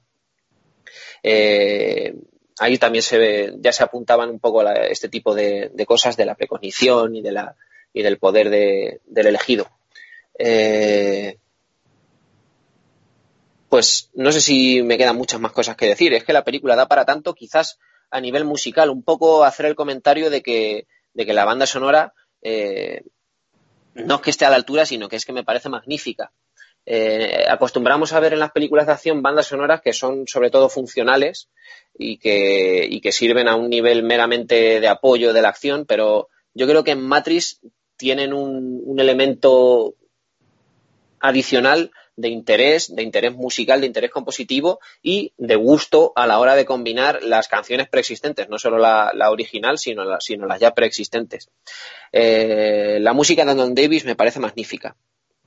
Hay mucha importancia y mucha relevancia de los metales en toda la, en toda la banda sonora. Eh, en muchos casos se combinan elementos orquestales con elementos de sintetizador o elementos electrónicos para crear un poco esta dualidad entre el mundo real y el mundo de las máquinas o el mundo de las personas y el mundo de las máquinas. Y a veces se le da más preponderancia a los sonidos electrónicos cuando, cuando la trama discurre por el mundo de las máquinas o cuando la trama y cuando la trama discurre por el mundo de, la, de los humanos, pues se les da más importancia al aparato orquestal. Y también se destaca mucho desde la banda sonora esta idea visual de, los espejos y de los reflejos que todo, que todo el rato eh, las Wachowski quieren poner de relieve durante la película. Mm, vemos reflejos y, referencias a, bueno, también, ¿por qué no?, a Alicia eh, a través del espejo. por ejemplo, en toda la escena del principio con, en la primera escena con Lawrence Fishburne, eh, con Morfeo, en la cual se le da la pastilla y vemos a, Neo reflejado en las gafas de, Morfeo, cómo pasa precisamente a Matrix a través de un espejo, que más claro, no, mm, más claro e imposible la referencia, pero bueno, también luego en la escena hay una escena en la que a través de un contrapicado vemos el helicóptero pasar en el reflejo de los edificios y me parece magnífico también. Y todo eso está apoyado desde los pequeños contrapuntos que crea un poco la, la banda sonora. Y bueno, y por último, en cuanto al tema de la banda sonora y tal, yo creo que no podíamos pasar por alto todo, el, todo el tema de las canciones, en las cuales, pues, ya sabemos, eh, lo más destacable, pues, son nombres como Rob Zombie, eh, que en aquella época todavía estaba, estaba en su mejor momento como músico, en su momento de más, de, de más fama. Marilyn Manson, por supuesto, Prodigy, Rage Against the Machine, eh, pero bueno, sobre todo creo que el famoso tema de Propeller Heads, que es el tema este, me parece que suena cuando, cuando Neo y Trinity van a rescatar a Morfeo al edificio y, entran en, como elefante en cacharrería en el edificio, que me encanta esa escena. Que no sé si os pasa que cuando hay en la típica transmisión deportiva en la que usan las cámaras estas en, en 3D, que van dando la vuelta a la, al, al, plano y lo hacen a cámara lenta y tal, yo cada vez que escucho eso en mi mente suena ¿o no? ¿No os pasa? Pues mira, no, no, lo sé si me ha pasado alguna vez. Si me ha pasado, no lo he recordado. Yo es que cada vez que lo veo me viene a la mente, o sea, tal cual. yo desde luego lo que sí que tengo es la escena completamente asociado a, a, esa música. Por cierto, que me parece una escena bellísima porque, eh, y esto pasa durante toda la película, en la, en la, en la acción se combina todo el rato la cámara lenta con esto. Bueno, aquí en esta escena concreto no hay el efecto, el efecto bala, el tiempo bala este que, un poco se pone de relieve en esta película sobre todo, pero sí el ralentí con la cámara lenta que, que también tuvo mucha influencia, por cierto, en el cine posterior, aunque tampoco, por supuesto, no es nada nuevo en Matrix, ya lo había hecho Peckinpah muchísimos años antes, esto de, de mostrar la violencia a cámara lenta. Y antes Kurosawa. Claro, claro. O sea que en, ese sentido ya digo que los ingredientes no son novedosos. Pero sí que la escena me parece potentísima porque eh, es especialmente bella en su retrato de, la acción. Eh, sobre todo creo que hay un gran dinamismo a través de los cascotes que están cayendo constantemente de mármol. Está toda la escena eh, trufada de cascotes de mármol completamente de las explosiones de los disparos. Y eso yo creo que le da a la, a la escena de acción una belleza especialmente interesante. Y si veis el, si veis el Melkinov, fijaros porque el que se pega una trufa de la hostia con toda la cara es quien Reeves rodándola, ¿eh? Sí, y no, y eh, justo en esa escena además, eh, por, lo que dicen en el Melkinov, se lesionó Carrian Moss. Hubo uno de los saltos en los que se torció el tobillo, además la pobre se lamenta bastante, no porque se le haya roto el tobillo, sino porque yo creo que en ese momento está pensando en el rodaje y dice, madre mía, la he liado. Y tuvieron que esperarse un, par de mesecillos para poder volver a rodarlo porque, porque se hizo un pequeño guinza y carriamos en esa escena.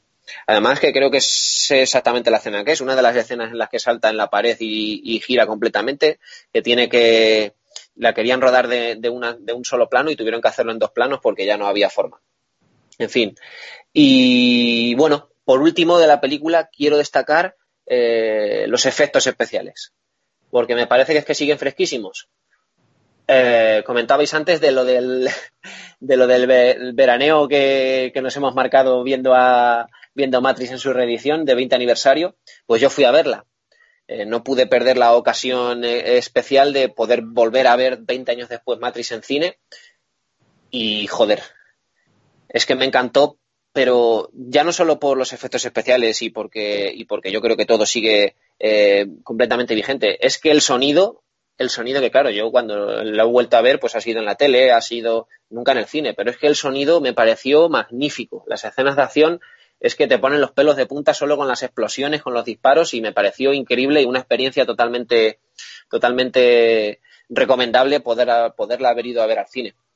Y diré más, para como muestra un botón de que, de que están los efectos especiales completamente vigentes, que me llevé a ver, a mi chica la película que no la había visto, era su primera vez y la escena del helicóptero, la explosión en el edificio, yo creo que ahí vamos, flipamos todos, incluyendo ella, que era la primera vez que lo veía, y, yo creo que eso sigue al nivel de uno de los grandes hitos de, para mí de, de, de la del CGI de los 90 que fue Terminator 2 y yo diría que incluso esta película me gusta más.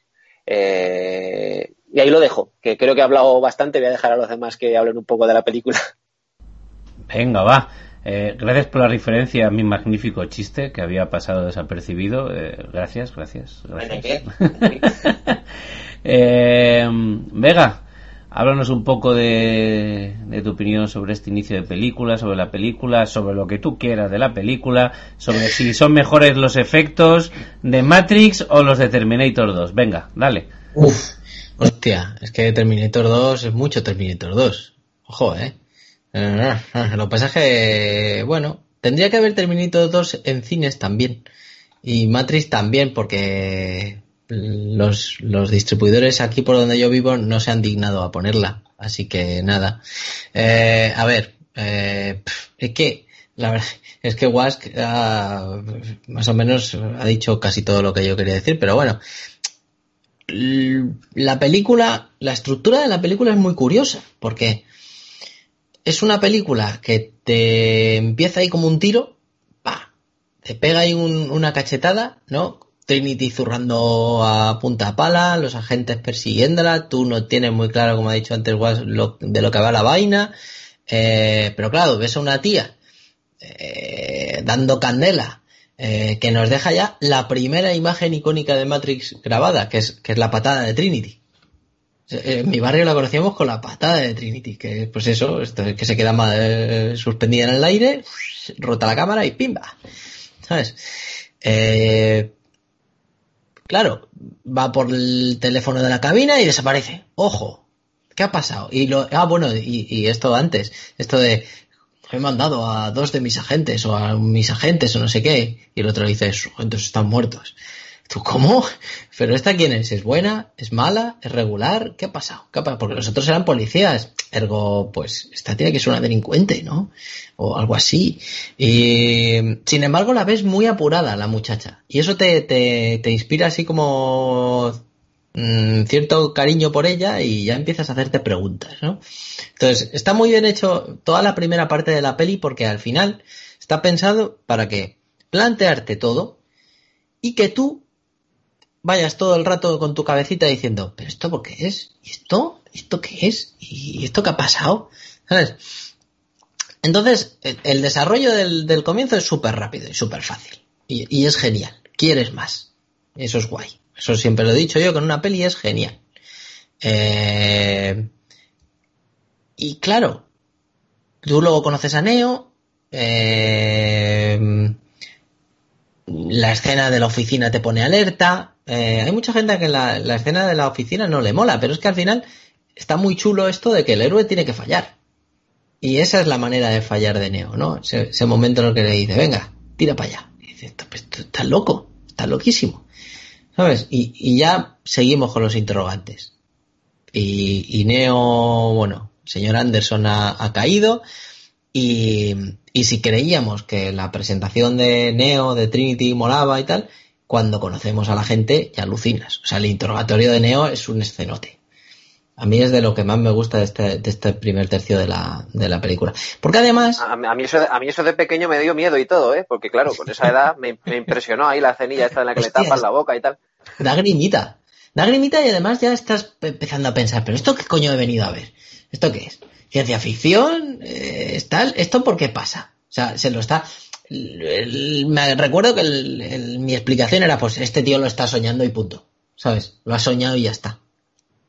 Que luego los hijos de puta te lo, te lo resuelven con lo del tema del, del bicho este que le meten a Neo, que luego se lo sacan ahí.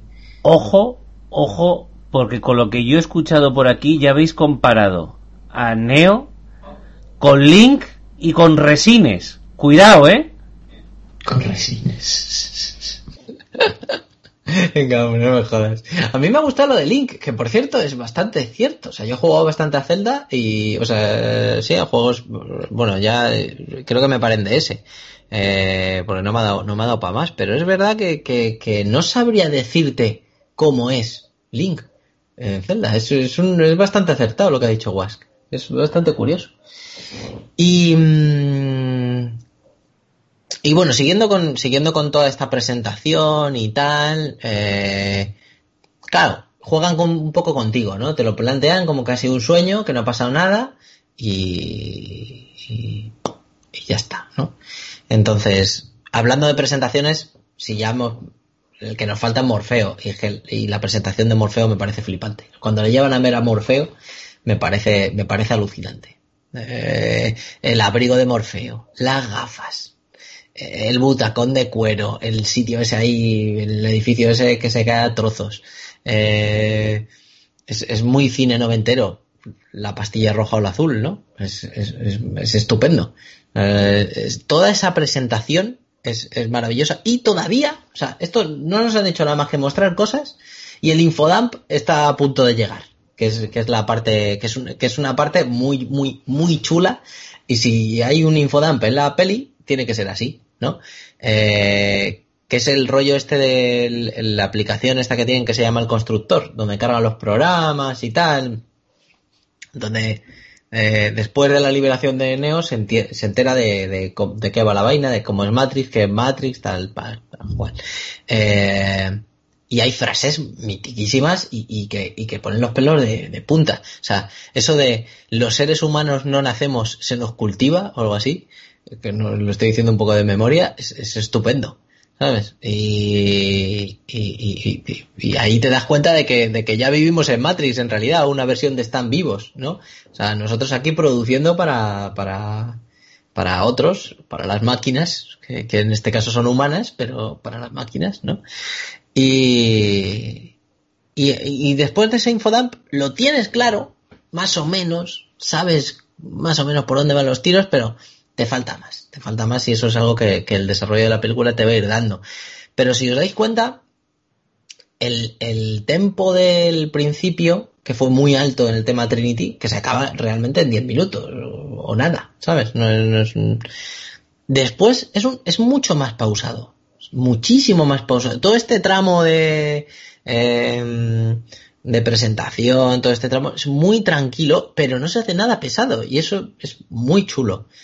Y, y, y en, en realidad sí que es cierto que tiene mucho, entre comillas, que explicar o mostrar, o como lo queráis ver, porque en realidad equilibra muy bien la manera de dejarte con las ganas y dártelo las miguitas de pan justas para que tú puedas y quieras seguir viendo la película y lo, más o menos lo entiendas, ¿no? Lo entiendas.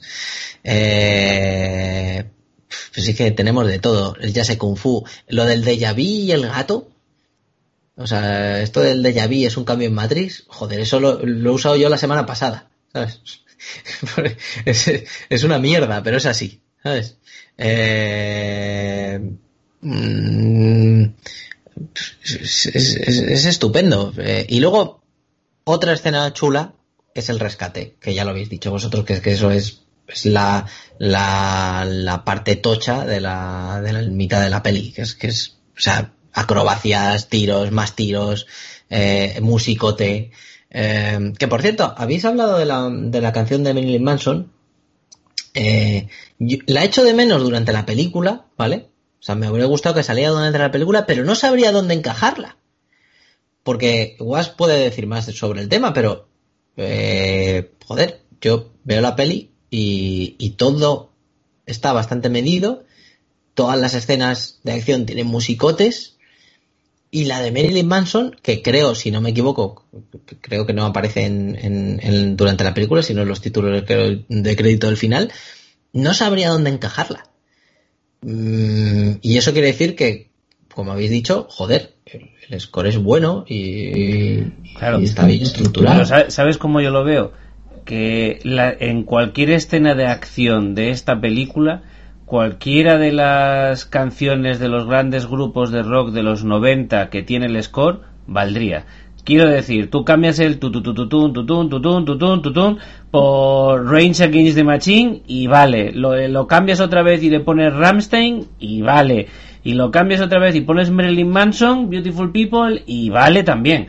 O sea, creo que el, el estilo de, la fotografía y la manera de rodar las escenas de acción casa tan, tan, tan, tan bien con el rock eh, agresivo y uno tirando más al metal y otro tirando al hip hop y otro tirando a lo que quieras. Podemos meternos todo lo que queráis en esto. Pero al fin y al cabo, con el rock bueno de los 90, todo casa, todo ese tipo de escenas yo creo que daría igual ponerla, yo de hecho creo que ponerla de Marilyn Manson y después una de Range Against the Machine y los títulos de crédito, simple y llanamente porque dijeron, no tenemos dónde ponerla ya, pues ponlas aquí porque queda guay igual. Sí, la verdad es que cuadrar, cuadra, y cuadra bien. Eh, sinceramente, porque no eran tan famosos por aquella época, pero creo que el Sensuk de los Ramstein salió en el noventa y pico, me parece. Eh, y alguna canción de los Ramstein me habría, me habría casado en, en, este, aunque fuera una versión de fondo, una versión sin, sin letra o lo que fuera, pero eh, ese rollo metálico, mecánico, ¿sabes? Eh, y, y Sota Caballo y Rey que tenían los Ramstein, sobre todo al principio, era pum, pum, pum, pum, pum. Habría quedado, habría quedado bien. Y lo que dices, estoy de acuerdo contigo. Eh, digamos que es una, una música para, o sea, bueno, una, en realidad sería una, una película para todas las músicas de los 90, ¿no? Por lo menos de ese tipo de música de los 90, claro. No vayas a meter aquí a, yo qué sé, Celine Dion. Pero...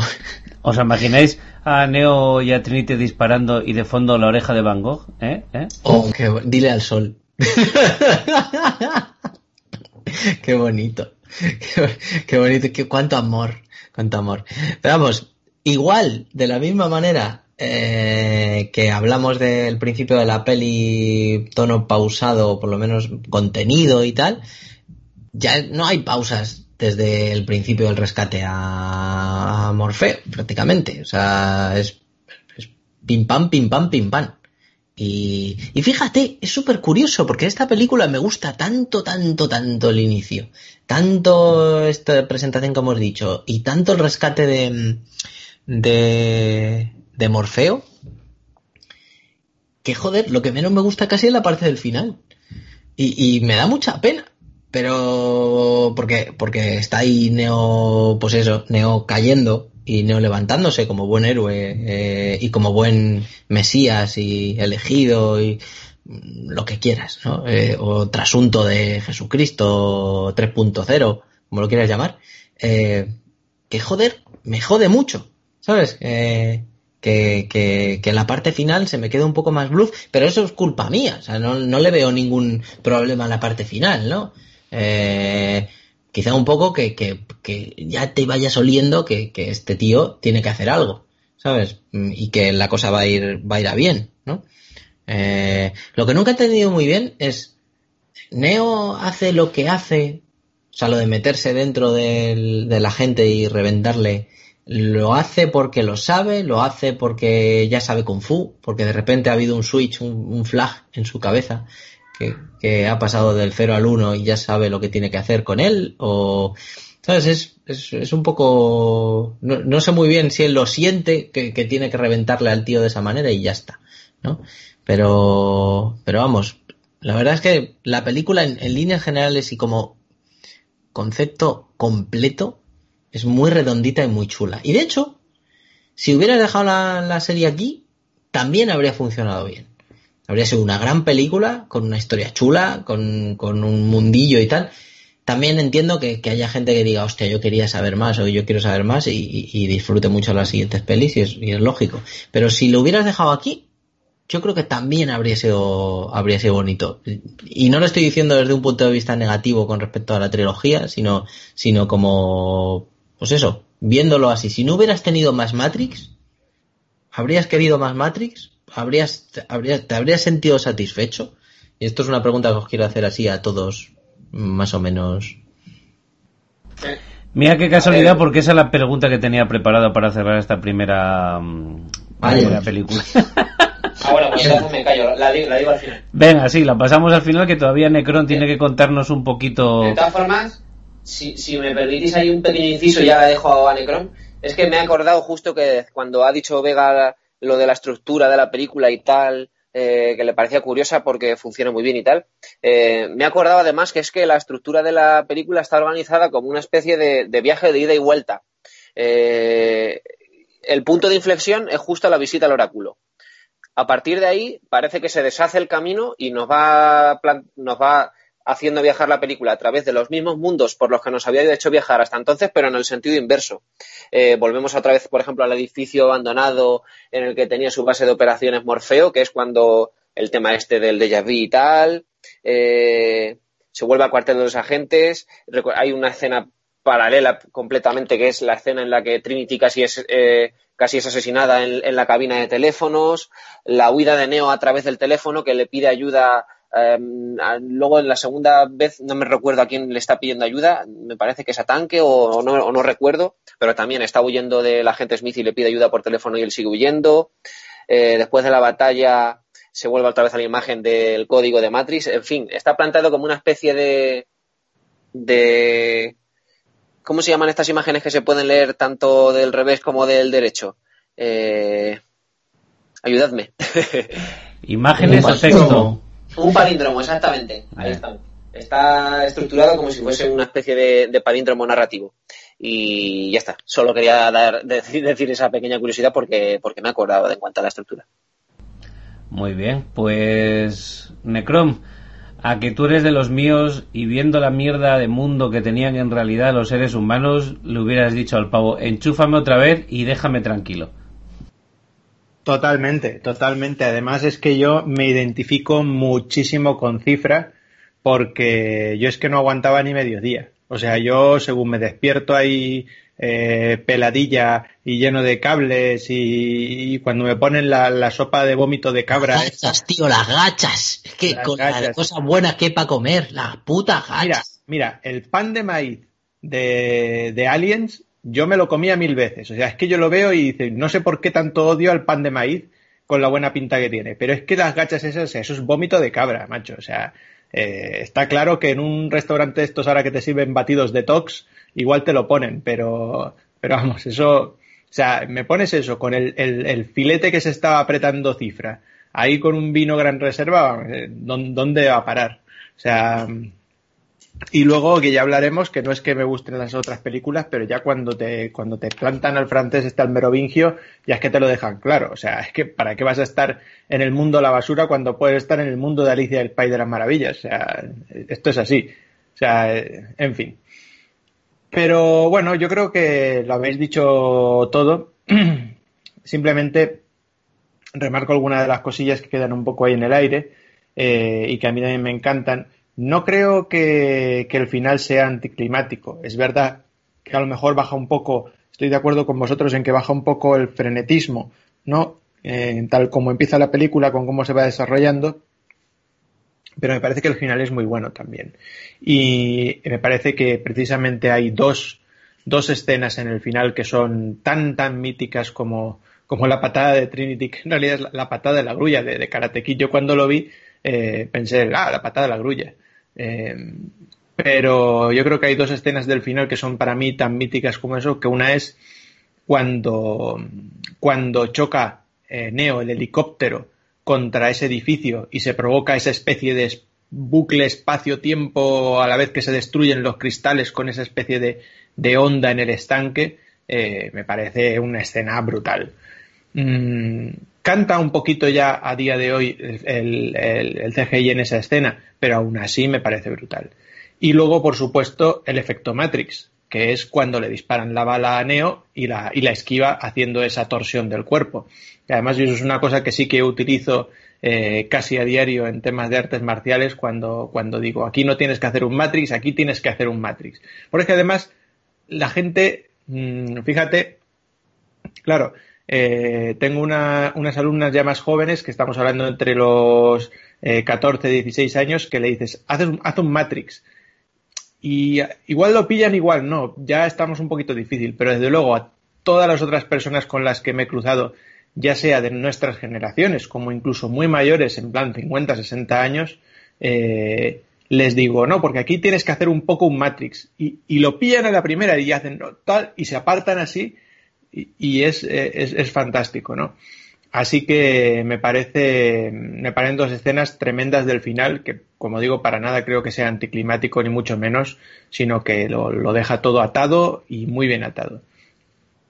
Comentar una cosilla que sí que habéis dicho todos eh, en todas vuestras intervenciones, que es eh, el principio de la película. Es que no te, no te esperas lo que va a pasar. Bueno, una cosa es lo que comentaba yo, que no te esperas que vaya a ser una película sobrenatural hasta el momento en que le quitan la boca a Neo. Pero, pero otra cosa es que no te esperes un poco lo que va a pasar. Yo creo que si todos nosotros, y quiero decir todos, vemos una película donde una chica está haciendo algo raro y le persiguen unos agentes del gobierno, sabemos perfectamente quién va a ser el bueno y quién va a ser el malo. Otra cosa es que luego, moral, éticamente o analizando la, filosofía, pudiéramos determinar realmente si eran buenos o eran malos. Pero la, sociedad tal cual no, y las películas y el cine tal cual nos ha educado es si tú ves a un tío mmm, harapiento que lo está persiguiendo un tío con traje, el del traje es el malo y el otro es el bueno. ¿No? Eh, quizás un poco por poner la controversia de lo que pasa en Estados Unidos, ¿no? Que eh, si el, policía está persiguiendo a, un, a, uno, pues supone el policía es el bueno y el otro es el malo. Pero en el cine todo va al revés, ¿no? O sea, si vemos Star Wars y no sabemos de qué va el asunto, enseguida, por la cultura que nos han inculcado, sabemos que los que están harapientos con, con una batamanta son los buenos y los que van ahí con uniformes fardones son los malos. Así que eh, yo creo que la película cuando empieza sí que te hueles un poquito todo. Te hueles quién van a ser eh, los héroes, quién van a ser los buenos, quién van a ser los malos. Lo que quizás no te hueles es toda la trama que hay de, por detrás, ¿no? Pero, pero yo creo que, en ese caso sí que tengo que disentir con vosotros que yo creo que es todo bastante obvio.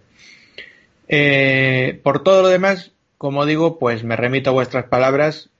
Mmm, buenas actuaciones, eh, muy buena banda sonora. También estoy totalmente de acuerdo con Jarvis en que eh, la escena esta de, de, los disparos y de las volteretas cuando van a rescatar a Morfeo, tú le metes cualquier música cañera y pega perfectamente. Otra cosa es que tengamos en la cabeza metida, ¿no? Es, es el tun, tun, este que has, que tarareado, pero, pero desde luego cualquier música cañera ahí pega estupendísimamente. Lo otro, bueno, pues puede ser, ¿no? Es, cuando el agente Smith le susurra a Morfeo al oído, pues podría, podría estar ahí la oreja Van Gogh, ¿no? En eh, Cuéntame al oído. pero, pero por lo demás, bueno, eh, me parece un peliculón. Un peliculón redondo, cuadrado, como lo queráis decir, eh, que no tiene que no tiene puntos flacos y que, y que se ve de cabo a rabo y te lo ves además. Yo lo veo, tengo la costumbre de verlo por lo menos una vez al año eh, sin falta y me parece estupendísimo. Que no quiera decir eso que no, como digo, que no tenga otras referencias. Por ejemplo, no lo he dicho antes porque me he acordado hace poco eh, una serie que, de anime que sacaron en eh, uno o dos años antes de Matrix que se llamaba Serial Experiments Line en el cual tenemos un poquito lo mismo. Tenemos a una hacker que se acaba metiendo en, un mundo así. Eh, tenemos eh, drogas, tenemos el asunto de las pastillas, tenemos una especie de conciencia divina que controla el mundo de la red y del, de, y del mundo informático que se acaba colapsando y plasmando en el mundo real, es decir, pero eso no quita el hecho de que sea una película, como digo, que ha cogido un montón de referencias, las ha metido en una batidora y ha sacado un producto perfecto. Es decir, tú tienes una Thermomix y puedes meter un montón de cosas. Y lo que sale de ahí, pues puede ser una cosa muy buena o puede ser una, una bazofia inmensa. Entonces, en este caso, les salió perfecto, les salió redondo y lo que salió de la Thermomix pues fue una cosa que, que como me pasa a mí, no te cansas de comerla año tras año. Venga, lo haré otra vez porque sé que os gusta. A ver. Ya está, ya paro. Eh, bueno, vamos. Parece, mi Vespa intentando arrancar, macho. Claro, es que este es uno de mis dos hits, como imitar a. a, a, Yasu, a Yasumoto haciendo allí una buena conversación. Ya está, vale. Eh, vamos a ver esa pregunta final que quería haceros yo sobre esta película. ¿Os gusta el final? Sí, no, está bien cerrada, sí, no, hicieron bien en hacer más, sí, no, vosotros lo hubierais hecho, sí, no, hubierais, lo, lo hubierais hecho de otra manera, sí, no, y a partir de ahí tirad lo que queráis, como si fuera casi una constante universal. Mm, Necron, vamos a empezar contigo que teníamos abandonado. Pues nada, yo voy a terminar muy rápido porque ya lo he dicho la película es redonda, es cuadrada, eh, el final no es anticlimático, es perfecto. Eh, va un poquito hacia abajo como era antes, pero desde luego es todo lo que querías esperar y todo lo que podías eh, creer y querer en la película. Eh, incluso esa llamada de la cabina telefónica, incluso ese vuelo de Neo que ahí ya, ese vuelo sí que es la, como de la cutrez, pero bueno, me parece que queda bien, que pega bien y que el final es redondo. Eh, ¿Debería haber acabado ahí? Hombre, visto lo que vino después, sí, debería haber acabado ahí. Ahora bien, es lo que dices. ¿Hubiéramos querido saber más? pues sí, claro, siempre quieres saber más. Y luego encima, si es el tema de la pasta, ¿hubieras querido sacar más pasta con esto que, es un, un tema del, del, ¿sabes? Es una gallina de los huevos de oro. Pues, pues claro que sí. Entonces, si te plantas en cualquier persona que quiere sacar pasta, pues hubieras hecho no dos, tres, cuatro, veinte películas. Eh, si quieres plantarte, bueno, como se hizo, ¿no? Porque al fin y al cabo tenemos tres películas, pero tenemos series animadas, tenemos videojuegos, tenemos eh, todo lo que se sacó de esa película.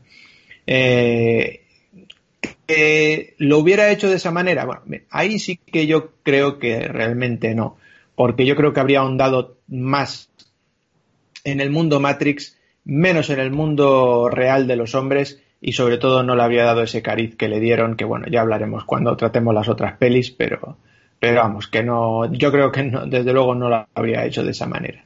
Pero también están ahí pues las paranoias de las Wachowski que, que claro, pues ellos lo van a hacer en, en, su línea, ¿no? Como tantas otras películas que han hecho. Eh, pero bueno, yo me hubiera quedado con que yo hubiera hecho más, por supuesto, porque me habría perdido la codicia del dinero. Yo habría hecho más porque la gente habría dicho, quiero saber más, y yo habría dicho, pues yo te voy a contar más. Pero visto lo visto, si, si luego puedes coger un DeLorean y volver atrás en el tiempo, pues sí, yo lo habría dejado aquí. Bueno, Big Vega, la misma pregunta, ya sabes. Sí, bueno, más o menos ya, ya os he contestado antes sin saber. Eh, eh, cierre no me parece malo, ni mucho menos. Eh, y yo no digo si sí. A ver, yo disfruto mucho con las otras, con lo cual, oye, pues bienvenidas sean, ¿vale? Ya está. Pero que se podía haber quedado aquí, desde luego se podía haber quedado aquí.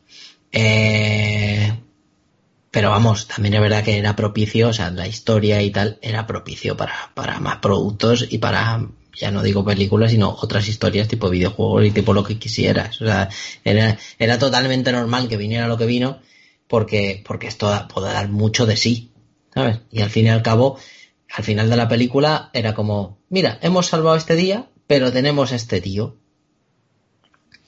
Con lo cual, ya cada uno que, que, que saque sus propias conclusiones. Pero claro, también os digo, ahora es muy fácil, yo, bajo mi punto de vista, y yo mismo, eh, es muy fácil decir, eh, coño, pues lo podrían haber dejado aquí, yo creo que habría estado bien, claro, dímelo tú a mí, ¿sabes? Cuando yo vi la película, salí y luego salió y me la alquilé en el videoclub y no sé qué, no sé cuántos, tú dime a mí que, que, que lo dejaran ahí. Estaba diciendo, joder, pero algo tiene que pasar, porque claro, porque este tío, porque no sé qué, porque no sé cuántos, y amigo, ¿sabes? Si hubiera sido como ahora, que más o menos sabes que esto va a ser ya una trilogía y no sé qué, pues ya lo ves de otra manera, ¿no? Pero ahí entonces que la mitad de las noticias del mundo del cine ni te enterabas y la otra mitad las desconocías, ¿sabes?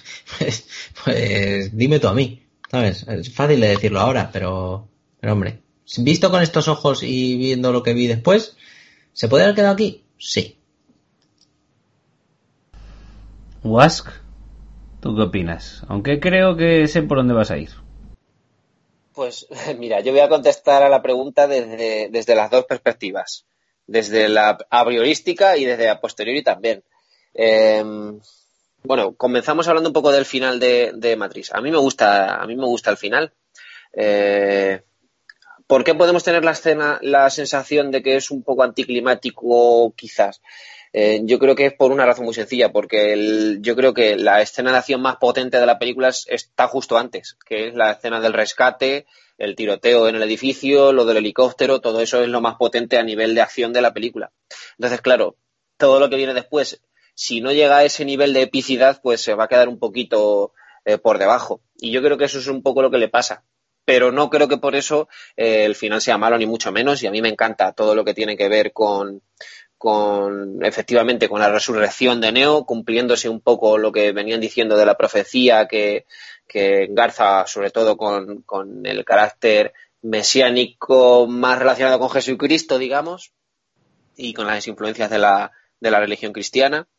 Y bueno, por cierto, hablando del final, que antes, antes preguntaba Vega que por qué sabe Neo que tiene que hacer eso y meterse y tal. Yo es que creo que lo que pasa es que precisamente eh, Neo no se define como el elegido 100% hasta que no muere y resucita.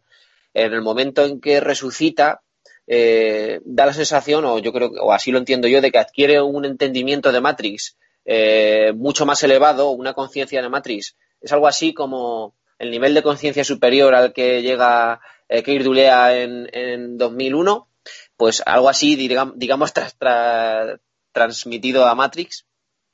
Y entonces, claro, desde ese, desde ese punto de vista, él sabe lo que tiene que hacer y sabe cómo, cómo desactivar, digamos, el código de Smith desde dentro. Por eso se mete dentro del programa y lo de, alguna forma lo hackea y le destruye el código. Yo ¿Tiene, sentido, tiene sentido porque al fin y al cabo ve el código. O sea, ya no claro, efectivamente. ve el código. Por eso te decía que un, un Yase Kung Fu así instantáneo, ¿no? Instantáneo me refiero después de palmar, claro. Y le hace un clic. Pero sí, sí, sí, está claro. Sí, tenía que dejadme reseñar que vamos por Jesucristo, Link, eh, eh, ¿Cómo se llamaba? El de, el de, los serranos, perdón, ¿cómo se llamaba el de los serranos? Resines y eh, David Bowman, el, el, el astronauta de 2001. Ojo, ¿eh? y, y, bueno, eso en cuanto al final. Y, y, por hablar de lo que nos decíais de las secuelas, eh, vamos a ver. A priori, eh, es que yo creo que la trama, aunque la película es completamente redonda, se queda demasiado en el aire. Porque no olvidemos que toda la película está basada en la idea de una profecía por, mediante la cual eh, un salvador o un supuesto mesías, en este caso lo llaman el elegido, vendrá a salvar a la humanidad, pero no le vemos salvando a la humanidad. Es decir, que en la película no, no se resuelve para nada lo que es el, todo el tema de la profecía que se pone en juego con el oráculo y tal, y con las creencias de Morfeo.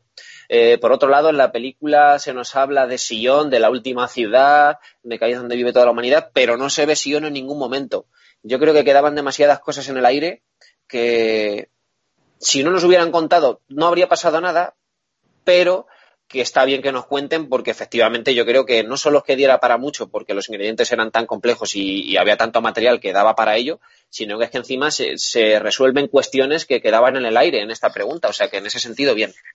Y a posteriori, pues como, y lo digo ya, a mí me gustan las secuelas no soy de los que, de, la escuela que las considera una basura, sino de aquellos, creo que pocos por desgracia, que las consideramos bastante dignas, ni mucho menos a la altura de la primera, pero yo creo que sí bastante dignas, a mí me gustan bastante. Eh, pues sí, yo creo que son, mm, no te voy a decir necesarias, pero yo creo que bastante pertinentes. Eh, amplían muy bien la mitología de la primera, resuelven las cuestiones que habían quedado un poco en el aire en la primera, efectivamente, pues ya vamos a ver a Sion, vamos a ver cómo se resuelve toda la profecía, todo el tema del elegido y todo el tema del credo de, Morfeo. Eh, se van a resolver todas las cuestiones, incluido eh, por qué al final eh, da la sensación de que el elemento amoroso es un poco el, claro, en esta película parece un Deus ex machina porque porque no se da una explicación plausible a por qué de repente que un beso de Trinity haga resucitar a Neo. Pero sí que se va a resolver un poco luego, posteriormente, con las siguientes explicaciones en las, en las secuelas.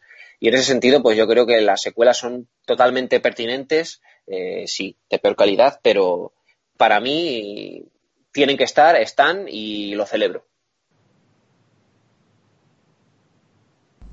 Bueno, pues yo creo que el repasito a Matrix 1999 eh, es más que digno.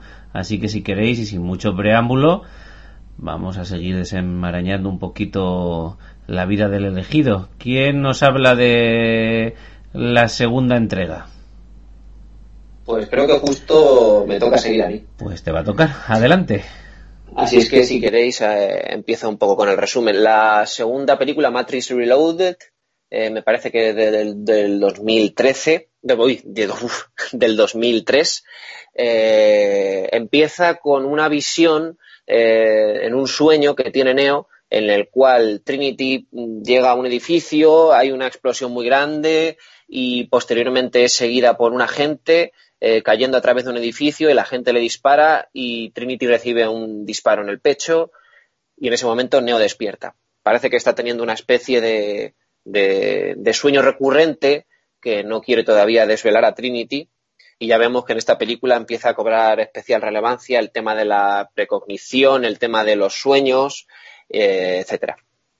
Eh, mm, lo, lo que viene después es una reunión entre distintos generales o comandantes de, otras naves, sabemos que hay más naves aparte de la Medicaneser, eh, que se están reuniendo porque unos de ellos han recibido una información a través de la cual eh, parece ser que las naves van a atacar Sion inminentemente enviando 250.000 eh, máquinas, estos pulpillos voladores que veíamos en la primera entrega, pues van a enviar 250.000, uno por cada persona eh, que habita Sion.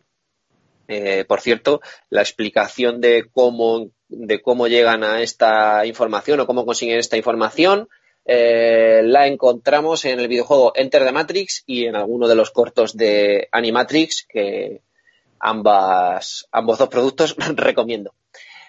bueno, pues ahí la capitana Niobe informa de este suceso y Morfeo contraveniendo un poco las órdenes de sus mandos, eh, dice que lo mejor es que se quede alguna nave en la zona de, en la zona de conexión para poder recibir información del oráculo, para ver qué tienen que hacer al respecto, porque Morfeo en todo momento cree que toda esta movida se va a resolver con, a través de la profecía y que el oráculo, eh, el oráculo no, perdón, el, elegido va a salvar a la humanidad y que, y que lo más importante es atender a la, a la profecía con lo cual no todos están de acuerdo, pero bueno, una de las naves decide quedarse.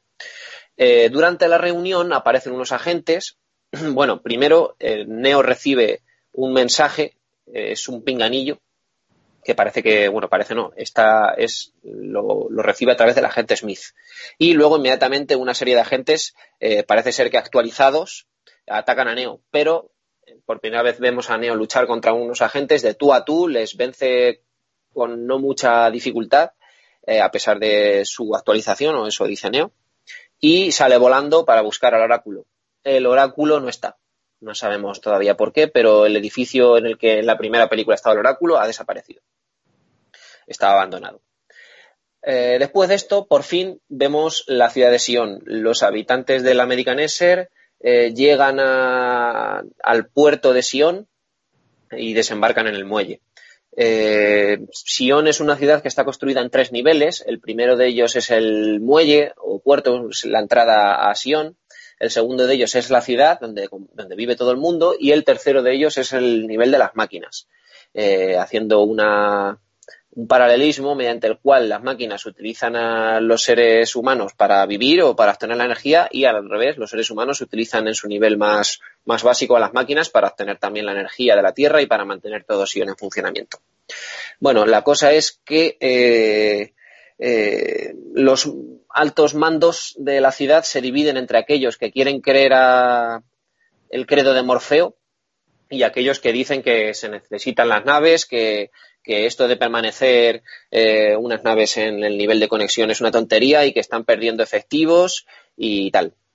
Eh, por la noche hay una especie de celebración en la cual eh, Morfeo da, una, da, un sermón que recuerda un poco a, esta tradición judio-cristiana del sermón en la montaña y tal, en la cual Morfeo le dice a todo el mundo, le revela un poco la, lo que, lo que unas escenas antes les le habían dicho que no hiciera, que era revelar que efectivamente Sion va a ser atacada, pero que nadie se alarme porque tenemos con nosotros al, elegido que nos va a salvar a todos. Bueno, en, ese, en esa escena hay un baile y Neo y, Neo y Trinity eh, tienen sexo por fin después de un después de bastante tiempo sin sin conseguirlo, vamos. Eh, durante todas estas escenas en Sion, además, vemos que mucha gente sigue a Neo y efectivamente le creen que Neo en estos seis meses, porque han pasado seis meses desde la primera película, eh, ha liberado a muchas personas de Matrix y ha salvado a muchas personas, entre ellos a un chaval que le sigue incondicionalmente. Bueno, eh, lo siguiente que ocurre es que la nave que estaba atendiendo eh, en la zona de conexión a ver si podían conectarse de alguna forma con el oráculo, eh, consigue un mensaje del oráculo y, dos de los capitanes intentan volverlo, volver de Matrix para traer ese mensaje a Neo.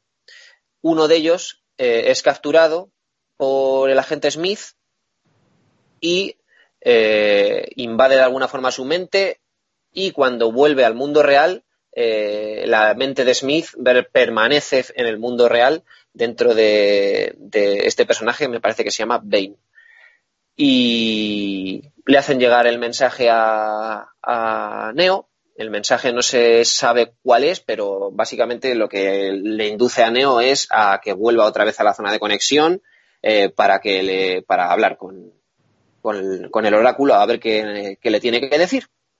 Pues allá que va Neo.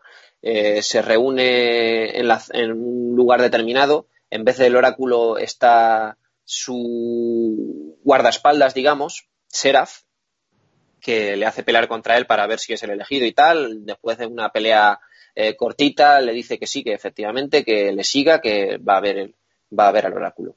El oráculo está sentado en un parque y le hace algunas revelaciones nuevas.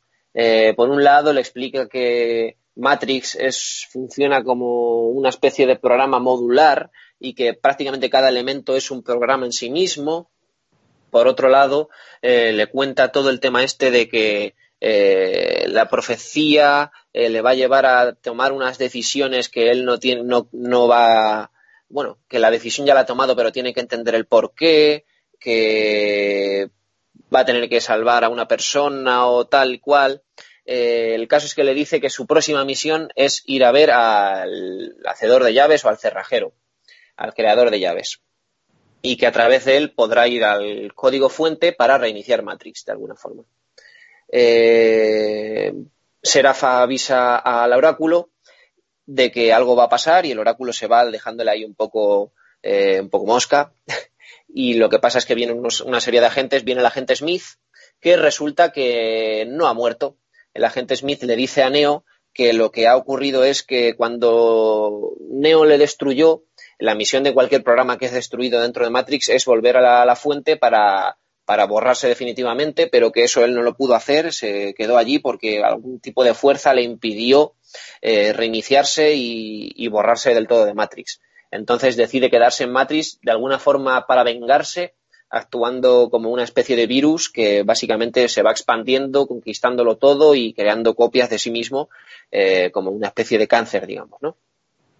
En esa escena lucha contra Neo, incluso en algún momento eh, el agente Smith eh, invade o, copia también a otro de los agentes que sí que están trabajando para, el programa Matrix.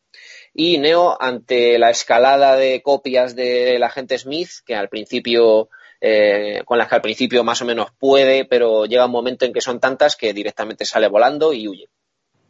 Así es que se deciden por ir a, ir a por el creador de llaves.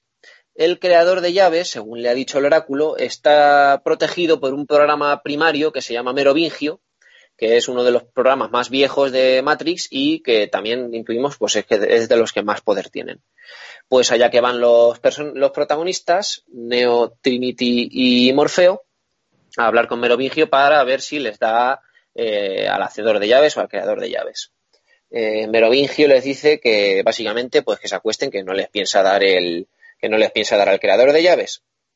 A lo cual eh, su esposa, que está interpretada por Mónica Bellucci, eh, les dice que, mira, que mi marido es un cabrón, así es que si me hace sentir como le hace sentir a ella, le dice a Neo, eh, pues te llevo con el creador de llaves. Neo le da un besico, bueno, le da dos, y esta les lleva con el creador de llaves, efectivamente. Lo siguiente que tenemos es que Neo se tiene que enfrentar a todos los secuaces de Merovingio y Morfeo y Trinity huyen junto al creador de llaves, eh, perseguidos por los gemelos fantasma, que son dos de los secuaces más top, digamos, del programa Merovingio. Eh, Neo no tiene mucha dificultad en cargarse a todos los otros secuaces, pero cuando va por Merovingio, este escapa cierra la puerta y aparece en, otro sitio completamente alejado de donde estaban en un principio, a 800 kilómetros de, donde están Trinity y Morfeo. Trinity y Morfeo, por su parte, eh, desarrollan toda una escena de persecución a través de una autopista e intentando salvar al creador de llaves, un programa que está intentando ser atacado por todo el mundo, tanto por los secuaces de Merovingio como por los agentes al considerarle un programa peligroso en este momento, como por incluso por, por la policía de Matrix, que está viendo ahí un, una serie de personas liándose a tiros y liándola en mitad de la autopista. Eh, en el último momento se salvan gracias a la intervención de la capitana Niobe, que era la capitana que salía al principio de la película reportando eh, este inminente ataque de las máquinas contra Sion. Y, por su, y en última instancia, por la intervención de Neo, que llega volando a toda velocidad desde los montes de, no sé, del Himalaya, creo que son, eh, y, consigue, y consigue salvar en el último momento tanto a Morfeo como al creador de llaves. Llegamos un poco al tramo final de la película. El creador de llaves les dice que para llegar a la fuente y completar así la, profecía o digamos la misión del elegido, eh, tienen que llegar a un edificio eh, que está que tiene una planta incomunicada y para entrar a ese edificio solo puede ser obviamente con su ayuda y con sus llaves eh, la cosa es que tienen que desactivar dos centrales eléctricas a la vez y tienen unos pocos minutos entre, en ese lapso de tiempo en, el cual eh, puede Neo llegar al código fuente. Si alguna de las centrales está encendida o no lo consigue a tiempo, una bomba destruye el edificio y mueren todos. Los capitanes de las diferentes naves se organizan para intentar eh, hacer la misión lo mejor posible pero los capitanes de una de las naves son atacados y mueren justo antes de, desactivar eh, la central de energía auxiliar. Como toda vez que Neo y Morfeo ya están conectados y Trinity ve desde fuera que si entran por la puerta del código fuente van a morir, a pesar de las advertencias que le había hecho previamente Neo de que no entrase en Matrix porque podía morir según así lo decían sus premoniciones, pues Trinity hace caso omiso, entra eh, y destruye la, central. En estas imágenes volvemos otra vez a las imágenes del comienzo de la película, que son Trinity efectivamente yendo a destruir el edificio de, energía alternativo. Trinity lo consigue, pero en estas escenas es perseguido por eh, uno de los agentes y vemos todas estas escenas en paralelo con lo que le sucede a Neo y a Morfeo con, el creador de llaves, que no es ni más ni menos que dentro del edificio se tienen que enfrentar otra vez al agente Smith, eh, pero gracias a la habilidad de crear atajos del creador de llaves, eh, llegan a, por fin a la, sala, a la antesala, digamos, de donde está el código fuente en uno de estos ademanes o en este cruce de disparos, el creador de llaves muere por culpa del agente Smith y Neo es capaz de entrar a la zona donde está el código fuente. Eh, en, este, en esta sala, una sala blanca, el Neo se encuentra con el arquitecto, una especie de trasunto de Dios o una especie de trasunto del creador de Matrix. Es, no es ni más ni menos, el arquitecto no es ni más ni menos que una representación virtual del creador de Matrix. Este creador de Matrix le habla un poco más sobre, sobre el origen de Matrix, le cuenta que hubo una primera Matrix eh, que estaba diseñada como un mundo donde todo el mundo era feliz, pero los humanos mm, desecharon esa idea, eh, no funcionaba ese mundo y se perdieron miles y miles de cosechas. Para lo cual, tras lo cual, el, arquitecto decidió diseñar un programa que tuviera mayor conocimiento sobre la psique humana y sobre el comportamiento humano. Este programa es el oráculo.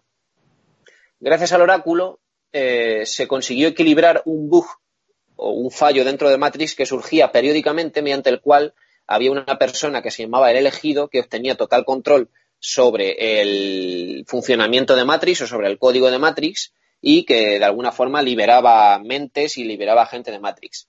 Eh, como este bug suponía un problema para, el equilibrio o la existencia del programa, el oráculo, digamos, inventó este tema de la profecía.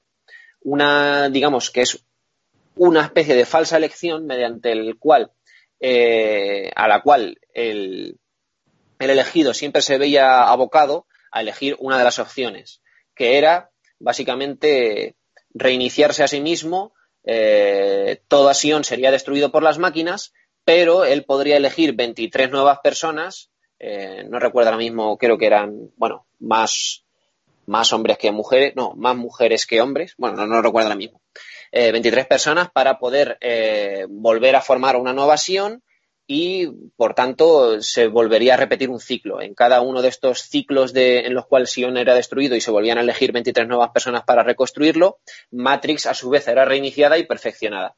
Le dicen a Neo que Neo es parte de la sexta versión de Matrix. O que ya había habido seis versiones anteriores, con lo cual me parece que esta era la séptima. Ahora ya tengo ahí un poquillo de duda. Eh, en cualquier caso, el arquitecto en esta ocasión le da a elegir entre una alternativa nueva, que es o elegir esa o elegir la otra vía por la cual la humanidad entera va a ser destruida para siempre, no se va a reiniciar Matrix, pero en esta ocasión se introduce el elemento de amor por el cual Neo eh, puede ir a salvar a Trinity, que está a punto de ser asesinada por el agente que la va a matar dentro de Matrix. Eh, en este caso, Neo, por primera vez, eh, dentro de todas las elecciones o de todos los casos que ha habido de un elegido, elige salvar a, Trinity y no elige el reinicio de Matrix con la consiguiente destrucción de Sion porque, bueno, no sé, a lo mejor piensa que le da tiempo a hacer las dos cosas o lo que sea, pero eh, llevado por el amor, decide salvar a Trinity. No lo consigue, Trinity recibe el disparo, pero Neo, dentro de su dominio del código de Matrix, eh, le da un masaje cardíaco, una cosa un poco what the fuck, pero bueno, le da un masaje cardíaco y la resucita. Eh, después de esta resurrección y ya con mucha mayor comprensión de todo el tema de,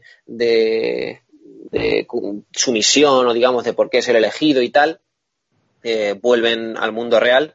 en el mundo real resulta que están siendo atacados por otros pulpillos de estos mecánicos y vemos que Neo adquiere o ha podido traer los poderes que tenía Matrix al mundo real eh, porque consigue pararlos gracias a sus poderes, no sé, telequinéticos o vete tú a saber qué, pero consigue pararlos solo con su fuerza. Eh, tras lo cual Neo queda en estado de coma.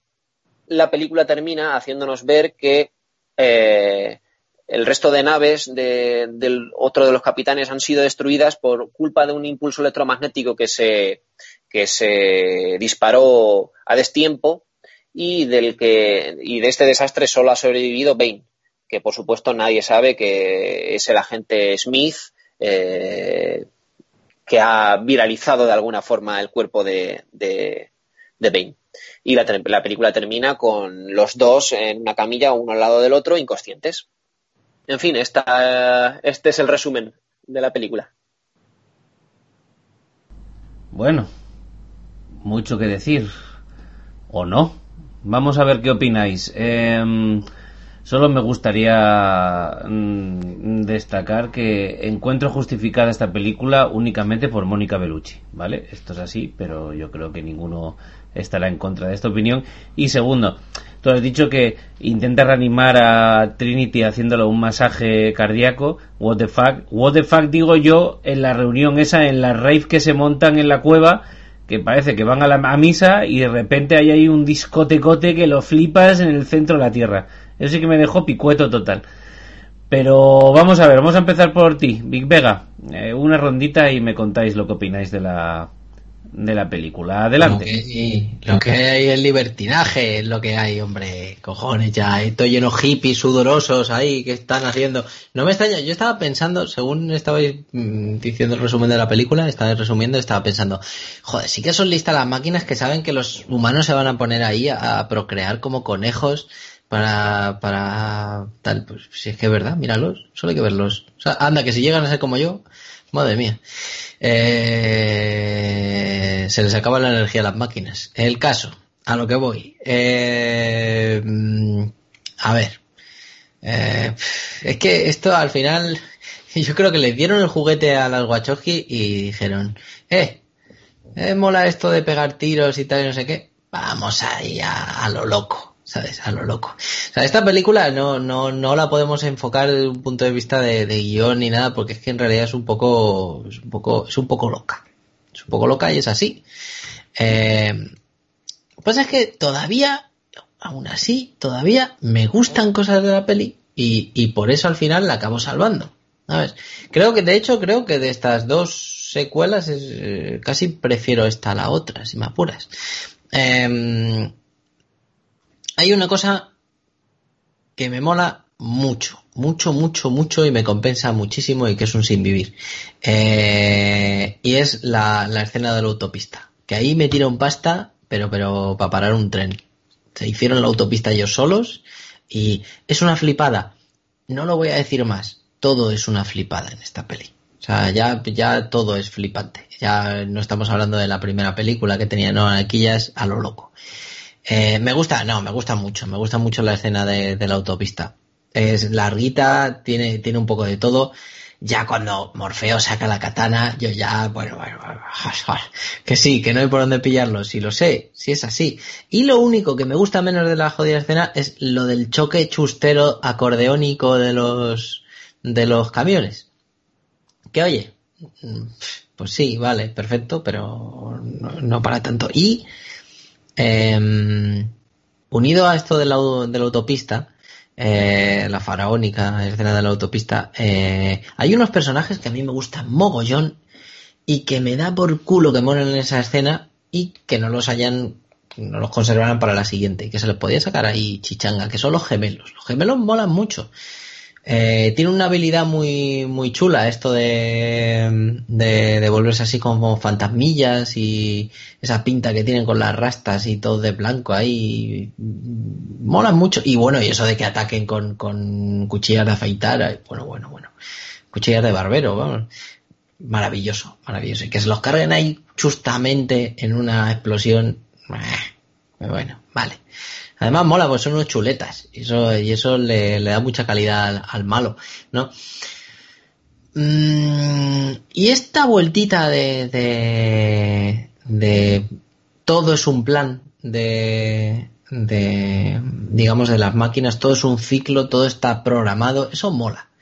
Eso mola porque en realidad las máquinas eh, juegan con los humanos y hacen lo que quieran con nosotros, ¿no? Y, y si como pilas que somos, somos más eficientes o tal, si, si nos renuevan de vez en cuando o si nos dan esperanza o lo que sea, pues ahí que vamos a estar nosotros dándolo todo. Mola porque de la misma manera que en la primera película tuvimos el despertar de Neo, en esta película tenemos el despertar de, Morfeo. O sea, tú imagínate un tío que está ahí toda la vida con la profecía para arriba, la profecía para abajo, pim pam, tal, que de repente le digan, no, mm, es que todo esto son variables de, de lo que viene a ser un programa, bueno, un programa, una rutina de Matrix, una subrutina de Matrix que implica eh, al, al, al mundo exterior. Y tú eres una parte de esa rutina. mierda, joder, vaya, hostias. Y hay otra cosa también chula, y es que eh, hay un simbolismo mm, muy curioso entre la cosa que puede hacer un humano y la cosa que puede hacer una máquina. Kizir. Eh, el amor existe como variable que las máquinas no contemplan y no controlan. Y eso mola. Y eso mola. Eh, en contrapunto a, la frialdad de las máquinas, pues tenemos el amor de, el amor de, Neo. Como veis, estoy enfocándome en las partes positivas porque en las partes negativas yo soy consciente de que ya va a haber mal, eh, ya, ya, va a haber algún algún gerifalte helado llámese Necrom que lo que lo que lo que, va a dar candela no eh, pero sí, hombre, la película como, o sea, en, líneas generales y como un todo es un poco despropósito. ¿Vale? Lo que pasa es que si lo aíslas y ves ciertas historias está muy bien. Hay, hay mogollón de escenas de, bueno, mogollón no te voy a decir, pero por ejemplo se me ocurre una al azar, la de Seraph. La de Seraph es una escena de acción vacía, sin sentido y puesta ahí solo por lo que tiene que estar puesta ahí, que es por, oye, tenemos, yo me los imagino a las hermanas Wachowski con un cronómetro y, decir, oye, tenemos que tenernos en cuanto metraje de, de acción y de hostias. Eh, pues ponemos aquí, bueno, pues vamos a, este que quiere probar al elegido, venga, pues ya está, ¿sabes? Lo ponemos, venga, a lo loco. Em, y lo del agente Smith, o sea, por ejemplo, la escena esta de Chorromil, agentes Smith contra, contra Neo, eh, joder, debería molar. Pero no, pero no, pero no mola.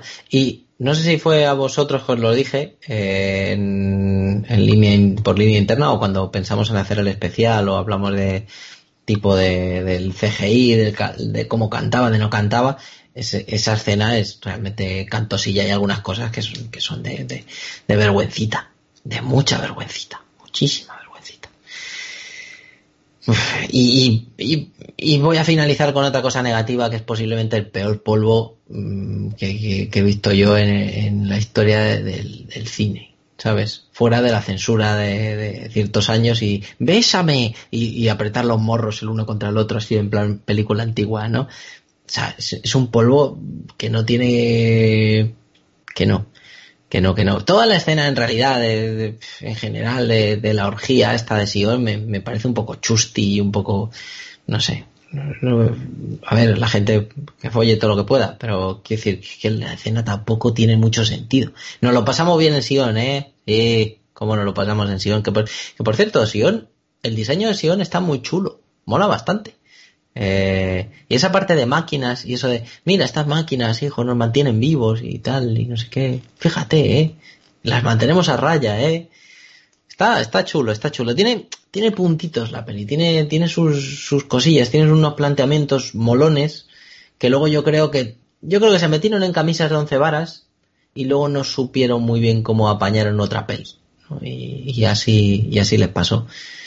Pero bueno, paso el, relevo a alguna voz autorizada del bien o del mal. Bueno, bueno, bueno. Interesante. Necrom. Estaba aquí frotando los, hielos del castillo helado. Eh, vamos a ver, pues no voy a insistir en lo que ya, por ejemplo, ha dicho Vega de los, puntos flacos que tiene la película en cuanto un poco un guion despropósito o que se meten en camisa de once varas. Pero voy a insistir en el hecho de que, para mí, una cosa son algunas cosillas que no me gusten, ¿no? Pero, eh, por ejemplo, lo que hemos dicho, o sea, mira, el, el tema este de, del tema rey de la cueva que decía Jarvis, o sea, yo cuando veía esa escena, no paraba de imaginarme todo el rato la escena esta previa de la película anterior en la cual el agente Smith le iba contando a Morfeo lo que era el hedor. Y digo, imagínate a toda esa peña mm, bailando mm, ahí bacalao, sudando al lado de ríos de lava en el núcleo del planeta, cuando además pocas veces o ninguna hemos visto a nadie de Matrix ducharse. O sea, es que eso o sea, el, chavalito que le sigue a Neo a todas partes, que por cierto, parece un trasunto bastante similar al que tiene eh, Ray Liotta en la peli Escape de Absalom con su amiguete, pues el chavalito ese, cuando iba a salir de casa, la madre dijo, ¿has cenado? Y dice, no, porque es que ahora voy a la fiesta, esta rave, y inspiro un poco y ya he cenado. O sea, porque es que eso es tremendo. Eso es un ejemplo más cuando veis esa escena de decir, no, es que yo me quedo con cifra totalmente. O sea, terrible. Eh, escenas que no valen tampoco un duro y, que están ahí puestas sin, ton ni son. Pues, ¿por qué no decir, eh, vale, sí, sí, estoy muy de acuerdo con Mónica Beluche, pero pero, ¿qué me decís? ¿Qué me decís? hablábamos de anticlimatismo en el final de la primera película. ¿Cómo podemos hablar de eso, teniendo como tenemos la primera película que es redonda, y luego no pasar por alto las partes totalmente anticlimáticas que tiene esta película con respecto ya no a ella misma, sino al propio universo Matrix? Es decir, nos hemos planteado en una primera película que eran rescates, mm, eh, pero al límite, entrenamientos mm, infernales, eh, entradas y salidas de un mundo digital. Y de repente nos plantamos con que el mayor problema que tienen toda esta gente es salir vivos de una escena de picoteo ¿no? Porque ahí está el, asunto este del merovingio ahí. Tengo un poco de queso para una escena de picoteo. O sea, ¿qué, me estás contando? No, es que eso es muy complicado salir de ahí. o sea, has vencido a gentes. Puedes volar, pero no puedes salir de la escena de picoteo. Venga, hombre, venga. Por no decir que todo el tema ese del merovingio diciendo, o sea, vamos a ver, tú eres Neo, eh, puedes esquivar las balas, puedes volar, puedes plegar el espacio-tiempo cuando vas a volar o cuando vas a tocar algo que, salen las ondas esas del espacio-tiempo, en plan time cop, eh, puedes meterte dentro de un agente y hacerlo explotar por dentro y estás cagadito de miedo porque el de la cena de picoteo le hace chorrear el chocho a la tía. O sea, ¿qué, mierda de escena es esa? Es que es demencial. Eso sí que es anticlimático. Pero ya te digo, no solo con la película, sino con toda la saga. Es que no, no, hay por dónde cogerlo. El tema de la autopista. Muy bien. Han creado una autopista para ellos solos. Hay que aplaudir eso, sí, claro. Igual que hay que aplaudir que, que Cameron pues creara un tanque inmenso para recrear el hundimiento del Titanic. Mm, punto. Ya está. Es todo lo que hay que aplaudir porque luego la escena, pues como dice Vega, tiene unas cosas la escena de la autopista que dice, bueno, pues sí, a ver, tiene cosas molonas en plan Too Fast, Too Furious, pero quitando de eso, es que el choque acordeónico, el tema de los gemelos, que fíjate, yo estaba convencido de que eran las Wachowski, pero luego cuando vi el cast, después de ver la película, dije, ah, no, pues fíjate, no son, pero claro, pues, pero eh, tampoco me casa bien. El, el poder del poder fantasmagórico está chulo, ahí coincido. Y que se le podría haber sacado muchísimo más juego, también coincido. Pero el papel que se le da en la película me parece, me parece de risa. En, en consecuencia, lo que, lo que adolece esta película es que habiendo planteado un universo tan sumamente complejo, se acaban metiendo en unas situaciones totalmente banales como es la cena del picoteo o como es la pelea de la autopista, o como es eh, eh, cuando, cuando intentan ir eh, a, ver al tío este de las llaves y demás. Son unos asuntos que dices, ¿cómo habéis podido ir a, menos, a tan a menos? ¿no? Y luego viene otro asunto, que es lo que yo iba a decir. Todos estos puntos son negativos, bueno, pero pueden ser cosas que te gusten más, que te gusten menos, que te chirríen más o menos, y como digo, que deje un poco mal parada a la saga. Pero hay una cosa que sobre todo me fastidia de esta película y que la he comentado en otros programas de Eternia, y es cuando alguien se plagia a sí mismo. Porque una cosa es tomar referencias, pero otra cosa es plagiarte a ti mismo. Y toda la última escena de eh, el final de Trinity y todo esto me parecen auténticos plagios de la anterior película. Y en la tercera seguirán plagiándose a sí mismos. Entonces, eso ya mm, me parece que o se les acabaron las ideas o no tenían las ideas muy claras o algo pasó ahí. Porque mm, llega un momento en que estás viendo la película y dices, ¿para qué? Y otro punto más. una cosa es que en la primera película hubiera buenos combates, y hubiera combates molones, y hubiera entrenamientos de artes marciales, y hubiera todo lo que tú quieras. Y como era una película bastante novedosa, pues claro que tú veías ahí las influencias del cine de Bruce Lee, y claro que veías tú ahí las influencias del, cine de artes marciales. Pero a partir de esta película, a partir de la 2 y sigue y sigue en la 3, hay un momento en el que dices, ¿en qué momento he dejado de ver una película de ciencia ficción o cyberpunk, etcétera? y he empezado a ver Wuxia. Porque es que la escena esta de Neo contra los Smith, cuidado, a mí no me desagrada del todo, ¿eh? Pero yo la primera vez que la vi dije, oh, pues mola. Y ahora para este programa que he revisitado la película, yo digo, pero esto cuándo acaba?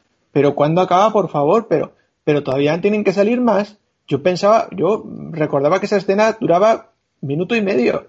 Y no sé cuánto dura, pero yo Mm, se me, hizo eterna, como 10 minutos viendo ahí peleas y peleas y dices, ¿en qué sentido es todo esto necesario para contar una trama? Es más, si tú lo que quieres, tú has, planteado una peli que es, guau, qué rayada pavo, y lo que quieres explicar es esa rayada, pues explícate explicando la rayada.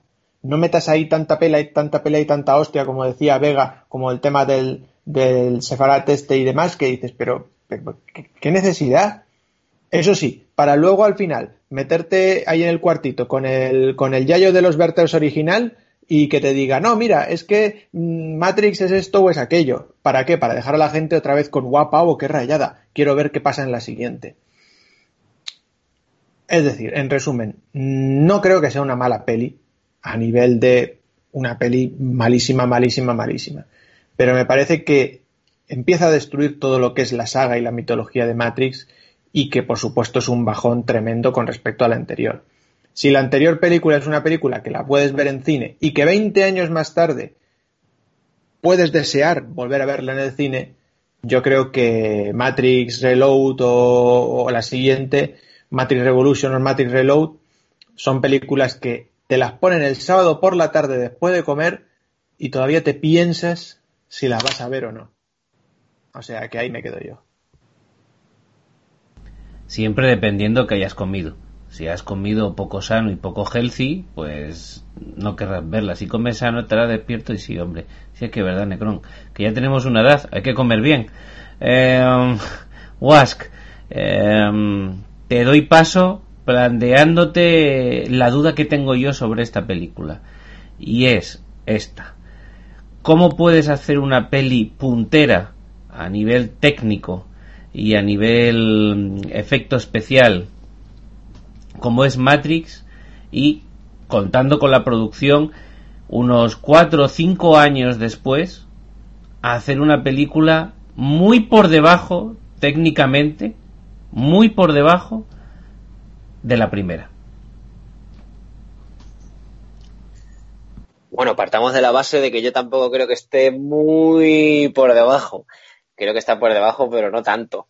Entonces, yo creo que la pregunta se responde pues porque, eh, vamos, es que le pasa a casi todo el mundo menos a, a Coppola, yo creo que le ha pasado a, Cameron, yo creo que le ha pasado a casi todo el mundo que después de un grandísimo éxito y sobre todo después de un éxito rotundo y de una película tan redonda, que todo lo que hagas posteriormente, primero se compare con aquella y segundo, pues que obviamente no llega al mismo nivel y yo creo que eso se contesta desde ahí. Yo creo que, es, muy difícil eh, que un mismo artista cree varios productos tan redondos. Es que conozco pocos casos, ya digo, pues James Cameron con Terminator, eh, eh, Coppola con El Padrino 2, que, casi que a mí me gusta incluso más El Padrino 2 que la 1. Eh, y bueno, y podríamos poner también el ejemplo de Kubrick, que, es, que no hacía nada más que hacer obras maestras y películas redondas, pero es que como esos hay pocos, como esos casos.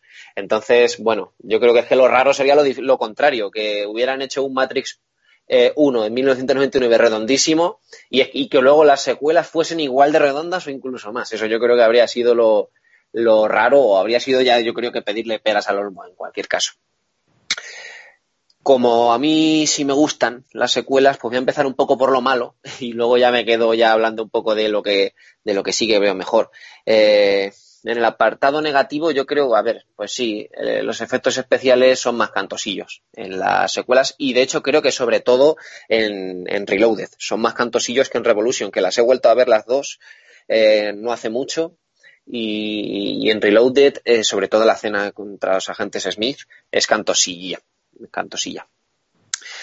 luego hay una escena que justo es en esta escena en la que están planificando junto al creador de llaves y tal toda esta trama de que tienen que de que tienen que destruir dos centrales eléctricas para poder entrar. Eh, yo creo que en esa escena el montaje se hace un lío, se hace un lío en la sala de montajes y, está fatalmente narrada y el espectador se hace un lío, ya no sabes quién está en qué sitio, cuándo, dónde, por qué tienen que ir a ese sitio. Me parece un desastre a nivel narrativo todos, todos esos minutos en los cuales es que no te queda muy claro el plan, no te queda muy claro cómo lo están haciendo, lo explican súper rápido, eh, mal. Creo que a nivel narrativo no está nada conseguido ese, ese momento.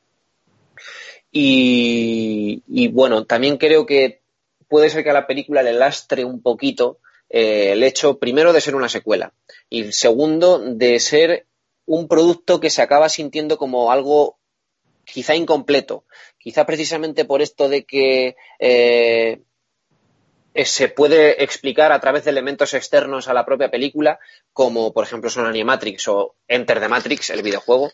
Eh, creo que esto le lastra un pelín porque se queda así como da la sensación de que es un producto incompleto que no tiene ni un principio definido ni un final definido y parece que, que, que no es un producto en sí mismo como sí lo es Matrix. Matrix, la original, la sentimos como perfectamente redonda y todos lo habéis dicho, si se hubieran quedado ahí, pues mira, tampoco habría pasado nada. Yo también yo también creo eso, aunque sí soy de los que piensan que, uh, había demasiados cabos todavía que atar, pero era muy redonda en sí misma. No así Enter de, eh, Matrix, perdón, Matrix Reloaded. Creo que, que da una sensación de ser incompleta que, que no le sienta bien a la película. Por lo demás, a mí me gusta. Eh, yo creo que sí que consigue. No estoy. Estoy bastante en desacuerdo con casi todo lo que dice Necrom. Yo sí que creo que la película encuentra un buen equilibrio entre escenas de acción y narrativa o filosofía a desarrollar un poco. Eh, creo que tiene buen ritmo. Creo que, en definitiva, es una película entretenida en su sentido más más banal de la palabra, podríamos decir, o como producto, yo creo que es un producto entretenido y yo creo que más o menos todos lo consumimos sin demasiado desagrado.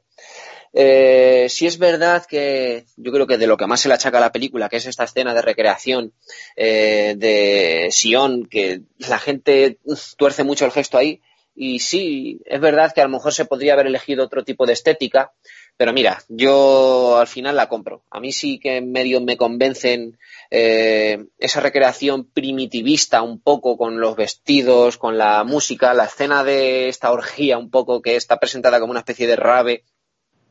Eh, me gusta cómo utiliza la música electrónica eh, con, creando ese, esa especie de hipnotismo a través del ritmo que nos lleva a, a esta idea de primitivismo casi Cavernario, un poco de, de, de gentes del paleolítico, un poco como bailando al son de instrumentos de, de percusión, básicamente, que era la música que, que había en el paleolítico. Básicamente casi todo era percusión y me gusta mucho cómo se crea esta idea de hipnotismo a través de la música electrónica, por otro lado. Es como que se encuentran dos mundos completamente distintos eh, en una escena en la cual además el montaje eh, intercala con la escena de sexo entre, entre Neo y Trinity. Escena de sexo que, por cierto, a mí no me desagrada del todo. Eh, creo que está, para empezar, bien intercalada con el montaje. Y para seguir, creo que está bien fotografiada. Claro, lo que pasa es que es verdad que sentimos que los actores, como pasa en toda la saga, pues eso, tienen un palo en el culo y que no tienen especial eh, pasión o que no desarrollan la escena con especial eh, entrega, pero no os habría chocado un poco más, yo que sé, pues era Neo poniendo cuatro patas a Trinity y ahí dando culetazos ahí a diestro y siniestro. Yo creo que eso habría, habría, salido un poco de, de la pues de esta tónica general o del tono de la película. Yo creo que eh, encaja bien en el tono y encaja bien en la escena, la, escena de acción. Y también me retrotrae un poco al, al savoir-faire de, las Wachowski en, en, Bounce en su anterior película, en la primera película que hicieron, en la que el elemento erótico estaba tan bien tratado. Yo creo que aquí no está mal. Además, justo se culmina con una con una idea visual que a mí me interesa mucho. Conforme se va apagando la música, vemos al cuerpo de Neo y de Trinity entrelazados, así desnudos. Obviamente se tapa el, desnudo explícito, pero se les ve a los dos eh, abrazados y la escena se, va alejando eh, a saltos, digamos, en, tres, en tres fases eh, hacia, la, hacia la oscuridad. Me gusta, me gusta a nivel visual cómo funciona. Luego es que además creo que, la, que, esta, que esta entrega, Reloaded, profundiza muy bien en toda la mitología de, de Matrix 1 y explica cosas que a mí me interesan mucho. A mí me interesa mucho cómo funciona eh, todo esto de la profecía, las revelaciones que le hace el arquitecto me parecen magníficas. A mí me, a mí me encantan. No sé si es que a vosotros nos encaja bien esto dentro de, del universo Matrix o de la mitología de Matrix, pero a mí me convencen plenamente las explicaciones y me gusta mucho. Además, me gusta mucho cómo está eh, diseñado en esta película el personaje de Smith eh, como una especie de check and balance de, del personaje de Neo, como un yin yang, idea que luego se retomará en Revolutions y que se ampliará, eh, mediante el cual, a medida que Neo va ganando poder como elegido y como conocedor del código de Matrix, eh, a su mismo, a su misma vez, pues Smith va creando copias y va adueñándose de Matrix y cada vez también va teniendo más poder. Es un, contrapoder que, ayuda a balancear la ecuación y, en el cual en Revolutions eh, se terminará de explicar y cuál es la función de Smith o, o qué ocurre con, con, el elegido y con Smith. A mí me gusta mucho cómo, cómo se desarrolla todo eso. Eh, la escena de acción, por cierto, con el agente Smith, eh, sí, canta efectos especiales, pero a mí no me disgustó.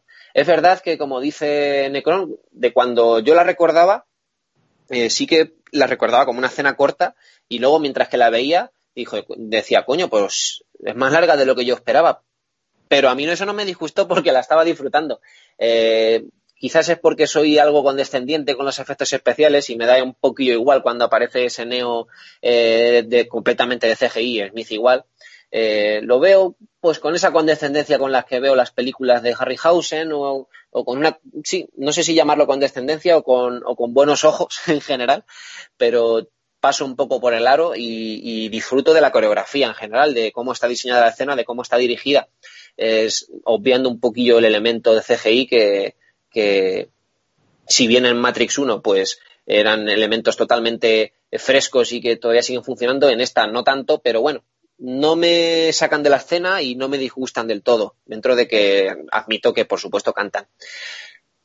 Aparte, pues la película es que nos da una de las mejores escenas, yo creo que de la saga, que es toda la escena de la persecución en, en la autopista, que a mí me gusta mucho. A mí me, además ahí que sí creo que el CGI está bastante bien. Hasta esta escena de la explosión eh, de los dos camiones que se chocan en, frontalmente, hasta ese momento a mí me estaba encantando y a nivel de CGI yo creo que, que no canta nada tanto como, como en la escena de la pelea contra el agente Smith. A mí me gustó mucho y me gusta mucho cómo está resuelto. Aparte, luego tiene algunas ideas visuales totalmente cachondas. A mí me encanta cuando Neo está volando a toda velocidad para salvar a Trinity y a su alrededor crea una especie de tifón de coches y de cosas metálicas. Me parece súper súper gracioso cómo, cómo se les ocurre esa idea de que va arrastrando todo a lo que hay a su alrededor y crea una especie de tifón solo de coches y de cosas metálicas de la ciudad y destruyendo todos los cristales de los edificios a su alrededor. A mí me gusta mucho. Y por finalizar un poquillo ya de lo que sí que me gusta de esta película, pues también la banda sonora. La banda sonora eh, se amplía, sobre todo en sus elementos eh, rítmicos y en sus elementos electrónicos. Eh, me gusta mucho, por ejemplo, la música que suena en la, en la escena de la pelea contra el agente Smith, en la que en la que Neo, después de hablar con el oráculo, tiene que enfrentarse a múltiples copias del agente Smith. Me gusta mucho cómo suena la música. Pero es que luego la música digamos, más incidental o la música con, compuesta ex proceso para la película, eh, casi que es incluso más compleja que la de Matrix o, a nivel compositivo eh, tiene al, algunos toques que me gustan mucho. Sin ir más lejos, en la escena del, beso con Mónica Bellucci, la banda sonora en algunos momentos me recuerda al mejor, al mejor Howard Shore de, de las películas de Cronenberg, por ejemplo. Ese toque eh, malsano de alguna forma, con un lenguaje bastante, eh, bastante moderno bastante eh, vanguardista. Me gusta mucho cómo, cómo ofrece ese, esos, esos ambientes malsanos, digamos. Y, en esta película yo creo que, funciona a la perfección también la música, aunque sobre todo yo creo que destacan las canciones, nuevamente. Eh, con ese final, con Rise Against the Machine otra vez, sonando a, a todo trapo.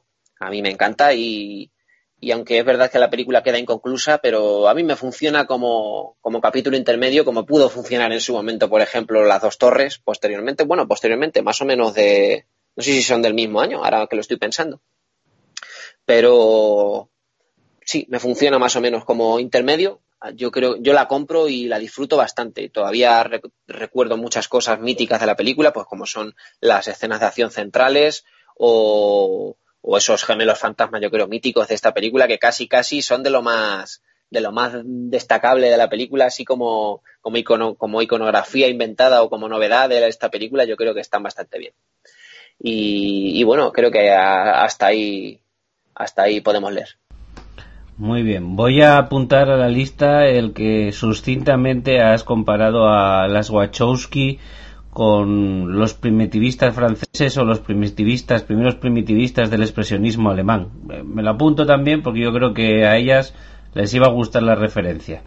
Eh, sinceramente, Guas, yo creo que lo tuyo con estas películas es amor, cariño. O sea, esto es así. Sí, sí, lo reconozco, lo reconozco. Les tengo bastante, bastante cariño y las tengo en buena estima y yo creo que a veces puedo ser condescendiente con alguno de los fallos y, y, esa condescendencia estoy seguro de que no todo el mundo la tiene. Pero ¿quién no es condescendiente con, con las películas que más quiere de aquella época o de... Está o de claro, está claro, está claro. Así que sin más dilación, vamos a ver qué coño pasa con la raza humana esta que vive en el centro de la Tierra sin que le afecte la presión, ni... Bueno, en fin, no vamos a seguir por ahí, que ya sabéis que Necron y yo además somos muy fans de esa mítica película del núcleo. Big Vega, ¿nos cuentas de qué va la tercera entrega? Claro, hombre, claro, porque esto de alguna manera había que acabarlo, digo yo, ¿no? Vamos con Matrix Revolutions, eh, que me parece un nombre un poco malo, pero bueno, da igual, esto da igual, va a ser lo menos malo. Eh, bueno, empieza donde nos dejó Reloaded, con, con Neo en coma y el agente Smith en el, en el cuerpo de Bane. Y Neo se encuentra conectado de algún modo a Matrix, ¿no? Eh, está ahí en una estación de tren, eh, que es un puente entre el mundo real y Matrix, ¿no? Un mundo que está dominado por, por el ferroviario, que es un programa de entrada y salida de Matrix que trabaja, oh sorpresa, para nuestro amigo, el de la cena de picoteo Merovingio. Eh, Trinity y Morfeo, por su parte, van a visitar al oráculo previa llamada de Seraph, ¿no? Y ahí se enteran de dónde está Neo, y demás. Seraph les guía para, para, intentar atrapar al ferroviario, pero se les escapa. Después marchan al, al, a, un, a, un, bar de, que regenta Merovingio para convencerle de alguna manera de que les entregue a Neo, a lo que se niega lógicamente, a menos de que les entreguen los ojos del oráculo. Tras una escaramuza, Merovingio acaba, acaba aceptando. ¿no? Eh, por su parte, eh, Neo va a hablar con el oráculo sobre, bueno, ya Neo sale de allí, ¿no? De tal, y va a hablar con el oráculo sobre su conversación con el arquitecto. Y le cuenta, pues eso, lo de que el arquitecto ve las decisiones como variables de ecuaciones y que debe balancearlas, vamos, lo que hemos estado hablando, y que ya debe romper ese balance, ¿no? Y hablan también del agente Smith y, y cómo está invadiendo Matrix, usándolo para ejemplificar esto del, del balanceo de, Matrix. ¿no? De vuelta al mundo real, Niobe llega con su tripulación y se reúne con la de la Hammer, con la de la que hemos hablado antes del, pulso electromagnético a destiempo, para esclarecer la situación. ¿no? Eh, que, que, ya ha despertado, dice que no recuerda nada, ¿no? que está en blanco, y, y por su parte Neo pide una nave para irse con Trinity a la ciudad de las máquinas, tal y como, como él predice en sueños, ¿no? Él parece que lo ha, lo ha, que lo ha visto. Y Niobe es quien se la entrega. Mientras todo esto ocurre, Smith, absorbe a Seraph y al oráculo dándole el, poder, dándole su poder, ¿no? Eh, esto hay varios frentes abiertos. Por otro lado, también se preparan las defensas en Sion porque las máquinas están taladrando para, para llegar a ella, ¿no? Neo y Trinity se van, como hemos dicho antes en la nave de Niobe, pero, amigos míos, tiene un polizón, que es Bane, que en el viaje va a intentar matarlos fracasando en su intento, pero haciendo que Neo pierda la vista. Eh, como hemos dicho, eh, Sion estaba preparando defensas, pues ya le están atacando, las defensas van cayendo eh, y aguantan gracias a la entrada de Niobe y Morfeo con, con su nave en la ciudad y activando un pulso electromagnético. Eh, lamentablemente el pulso electromagnético pues solo va a retrasar a las máquinas porque hay más centinelas que vienen que vienen a por ellos eh, Trinity y Neo van llegando a la ciudad y son atacados por la por las defensas por las máquinas Neo va repeliendo ahí con la fuerza como ha dicho antes Wask eh, tal y como puede todo ataque hasta que ya no puede más y tal la nave acaba estrellándose y oh, muere Trinity eh, Neo sigue adelante por su cuenta y se encuentra con la conciencia de las máquinas, eh, que hace un trato con él, eh, le da la salvación de la humanidad por la vida del virus Smith. Bueno, la vida, pues siempre que destruya el virus Smith, ¿no? Neo es conectado a Matrix por la propia conciencia de las máquinas, o, fuente, o como lo queramos llamar, core. Eh, y lucha con Smith. Llega un momento en el que, en el que Neo comprende que la única manera de que esto acabe es dejarse absorber por, por Smith. Entonces, la conciencia de las máquinas usa a Neo de alguna manera eh, y destruye a, a, Smith y todas sus copias. ¿no? La guerra termina y los humanos que quieran ser liberados, pues serán liberados y los que no, pues no. Fin. Lo he intentado resumir lo más posible para que no se volviera un, un bodrio infame, porque, tampoco es que la película tenga mucho. Bueno, bueno, bueno, bueno. Eh, vamos a invertir el orden, si queréis. Esta vez, Wask, dejamos que hagas la defensa y luego dejaremos que Necron y Vega den su opinión. ¿Cómo lo ves? Adelante. Pues a ver, eh, creo que lo que más destaca de, Matrix Revolutions es que es la película, yo creo, en la que cobra más importancia la acción. Eh, hasta ahora había un equilibrio, más o menos, en las dos primeras entregas de narración, filosofía y acción, por otro lado. Y, eh, creo que Matrix Evolutions perdura o se siente más como una película decididamente de acción, más que los otros los otros elementos, digamos, de, genéricos como puedan ser la ciencia ficción o otros. Y yo creo que en ese sentido, no sé si decir que es un poco infiel a la saga, pero por otro lado yo creo que está bien que la saga en sus diferentes entregas decida tomar eh, diferentes caminos o diferentes senderos, eh, porque volver a hacer otra vez lo mismo, pues ¿para qué? Para que ya tenemos las entregas anteriores. en ese sentido, pues podemos traer a colación Aliens, que, yo creo que la decisión más inteligente de Aliens es precisamente alejarse en tono de la primera decir, mira, ya hemos hecho una película de terror, eh, digamos, en su acepción más eh, oscura de alguna forma, pues vamos a hacer una película más apegada a la acción y vamos a hacerla bien. Y en Matrix Revolutions yo creo que, que trasluce un poco esa idea. Eh, no puedo decir que estén al mismo nivel, ni mucho menos, pero, pero oye.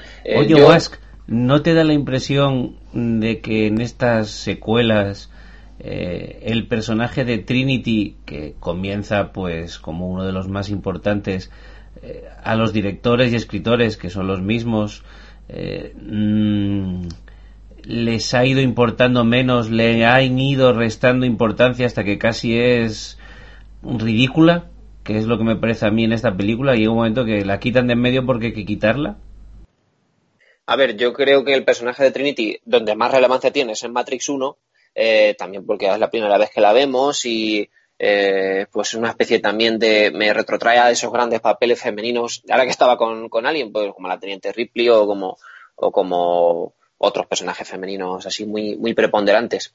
Lo que pasa es que en las siguientes, el personaje de Trinity eh, cobra especial relevancia en tanto que tiene que ver con la nueva profecía, digamos, de alguna forma, o con la nueva, como un elemento añadido por el oráculo para, para saltarse un poco el tema este de la profecía y que incluir el elemento de amor un poco en el, elegido y que éste pueda tomar otro tipo de decisión y llegar hasta donde se llega al final de la película.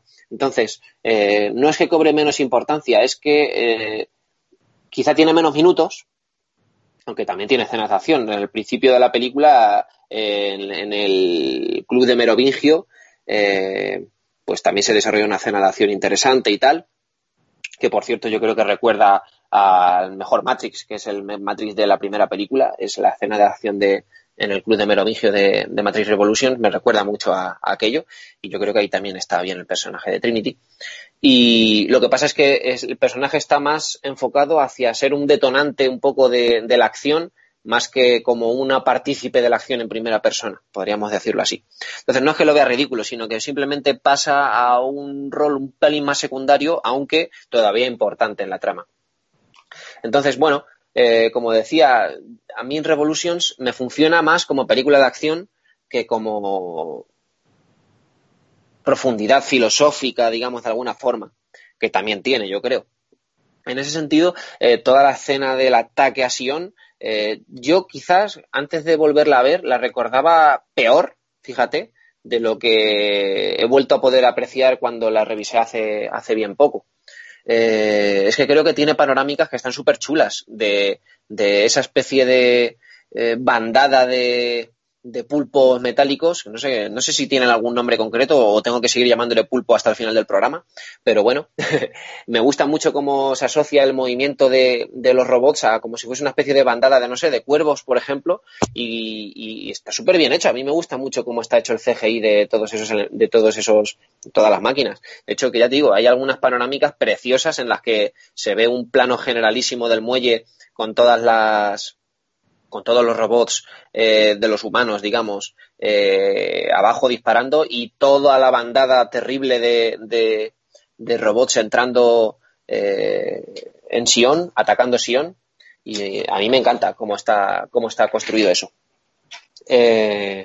por otro lado, además, me gusta mucho, es, me retrae un poco también a, al anime esta idea un poco de que, de que las personas están montadas en personas, por cierto, que viven bajo tierra, están montadas en robots y tienen que luchar contra robots. Parece un poco, no sé, Gurren Lagan o, incluso Evangelion, no sé, me retrae un poco a los mecha también de, de, Japón, por, poner algunas influencias más que se ponen de manifiesto en estas entregas, sobre todo en la tercera. Y, a mí sí me funciona la acción. Es verdad que hay algún CGI, no, el de los robots, del robot me refiero a los malos, sino en el robot de los buenos, en, esos eh, trajes, digamos, mm, eh, robotizados o, mecánicos que se ponen los habitantes. El, eh, no me recuerdo ahora mismo cómo se llamaba Mifune, el comandante Mifune. Pues ahí canta un poco más el CGI, pero bueno, digo lo mismo que decía para para Reloaded, que quizás lo veo así con un poquito más de condescendencia, o no sé, o trago simplemente con, con eso, lo veo como un elemento anexo que no tiene mucha importancia tampoco con la trama, simplemente que se note un poco más el CGI, pues bueno, ya está. Pero yo creo que todo lo demás compensa con, con esas imágenes de los robots, a mí me, a mí me encanta. En cuanto a, a la profundidad un poco de, la trama, a mí sí que me gusta cómo se desarrolla posteriormente y cómo Neo Además, que hay un momento en el que Neo me parece muy sutil la forma en que se entera por fin de que tiene que sacrificarse, eh, dejándose completar un poco, digamos, el código por el código de Smith, que es cuando él se deja matar. Que es el momento en el que el agente Smith le llaman por primera vez eh, Neo. Porque hasta ahora, todas las veces, el agente Smith le había llamado. Eh, uy, ¿cómo era? Bueno, le había llamado por su nombre en Anderson. Eso es, señor Anderson, le dice, oye, madre mía, cómo estoy hoy. Le llama constantemente señor Anderson y durante la, durante la pelea, en un momento en el que ya parece que está acabado Neo, le llama señor, eh, le llama Neo y se da cuenta de que ahí el que está hablando no es el agente Smith, sino el oráculo a través de a través del agente Smith. Entonces entiende perfectamente su cometido, se deja matar, eh, completa de alguna forma el código de, de, Matrix y consigue reiniciarlo gracias a, a, este a esta idea un poco de equilibrio entre el bien y el mal, entre el yin y el yang o entre Neo y el agente Smith. Me gusta bastante cómo, cómo cierran la saga con, con esta idea. Por cierto, a nivel musical, el coro que suena durante la escena final, durante la pelea con el agente Smith, a mí me encanta. Me recuerda a otro de los grandes coros, por otra parte de una película que no me gusta nada, eh, de, del cine de, esta, de estas épocas más o menos, que es el de la amenaza fantasma. Me gusta mucho, me gusta mucho cómo está compuesto y me parece potentísimo el tema que suena eh, durante esta pelea. Y, bueno, creo que no tengo mucho más que decir. Seguramente conforme vayáis vosotros atacando un poquillo se me vaya a mí ocurriendo alguna idea más porque me gusta defenderla esta película, pero, pero bueno, yo creo que así un poco como comienzo no está mal. Venga, va. Eh, voy a apuntar a la lista que durante estas tres películas ha salido tantas veces la interrelación entre Matrix y Star Wars que creo que no hace falta ya ni comentarla. Eh, Necrom, vamos contigo. Bueno, pues. Espera, espera, que lo ambiento. Tan, tan, tan, tan, tan, tan, tan, tan, tan, tan, tan, tan, tan. Pues a mí eh, me pasó una cosa curiosa con, estas, con esta película, y es que la primera vez que las vi eh, me pareció que la cosa iba de mal en peor. Y, y yo creo que fue debido al encabronamiento que tuve con la segunda película, que luego ya, pues con esta, pues eh, dije, bueno, esto ya es el acabo, esto no, no puedo ir a más, eh, ¿qué, es esto? Sin embargo, eh, así como cada año veo, por lo menos una vez, Matrix 1, no había vuelto a ver Matrix 2 y 3 hasta antes de este programa para, para preparar el programa. Y, y, lo cierto es que me sorprendió porque no sabría decir ahora mismo eh, qué película me gusta más, si la 2 o la 3. Mm, me resulta complicado, porque vamos a empezar, bueno, por comentar algunas cosillas que se han dicho el tema del título. Yo tampoco creo que sea, como decía Vega Revolutions, un título indicado. Me parece que querían seguir la estela de la RRR, pero es una tontería como la copa de un pino. El tema de, de Reload sí que me parece muy, muy interesante, pero por, por el tema de recargar un programa o recargar un arma, pero el tema de Revolutions, pues claro, una revolución, pero eh, revolución de las máquinas, en fin, me parece pobre el título. Luego, eh, en cuanto a la película en sí, lo cierto eh, es que me, como digo, me pasa una cosa curiosa que es que una vez vueltas a ver, coincido con Wask en la insistencia de esta película en la acción y además, fíjate, a mí sí que me pasaba en la anterior película que el exceso de peleas de artes marciales eh, podía suponer que estaba viendo una película de Busha en lugar de, de una película de, de, lo que era, ¿no? Pero, pero en este caso no me ocurre. No sé si es porque están mejor llevadas, porque el ritmo de la acción está más tratado en una dinámica o por qué es el asunto, pero desde luego que no me resulta tan artificial ni, ni artificioso como era en la anterior película. Me gusta el planteamiento que se le da a la batalla final eh, en el muelle, por ejemplo, como ha comentado Wask, entre las máquinas y los hombres. Es verdad que los, que los eh, monigotes, estos robots, cantan un poquito. Eh, entre otras cosas, dices, pero vamos a ver, ¿cómo es posible, por mucha potencia de fuego que tengan, ¿Cómo es posible que esos robots que se mueven menos que el de, que el de Ripley en Aliens, por meter la referencia que ha hecho Was también, que ya es decir que te mueves poco, pues eh, ¿cómo es posible que eso que no se mueve nada, que, que tienen una movilidad que parece en el golem, puedan ser capaces de responder ante, ante esos, eh, esos pulpos, ¿no? Que, que, por cierto creo que se les llama eh, los eh, vigías o los vigilantes o los guardianes o un, nombre así tenían pues que tienen una maniobrabilidad total y que además precisamente eh, sí, como una manada de, pájaros, incluso yo diría más como, como unos seres acuáticos, como, como peces, ¿no? Que, que, van reaccionando frente a un depredador. Así que eso obviamente es, una, es una cuestión que, queda ahí patente. Pero me parece que, como digo, la película se acaba resolviendo bastante bien y que, mm, y que en cierto sentido acaba cerrando un poco toda esta mitología de Matrix de una manera bastante aceptable, que es con eso de, bueno, quien quiere se libera y quien quiere no. Eh, además, eh, el asunto del Mesías, que primero se sacrifica, luego resucita y luego se vuelve a sacrificar por el pueblo, ¿no? Esas también especie de, actos de fe que lleva a cabo, por ejemplo, Niobe. Eh, por cierto, no lo había dicho en la película 1, y estoy totalmente de acuerdo con lo que se ha comentado por aquí de por qué el nombre de Nebuchadnezzar, de joder, pues, pues haberlo llamado Nabucodonosor, al menos en el doblaje, nos habríamos enterado más y hubiera molado más. ¿Dónde estás? En la nave Nabucodonosor, pues estupendo.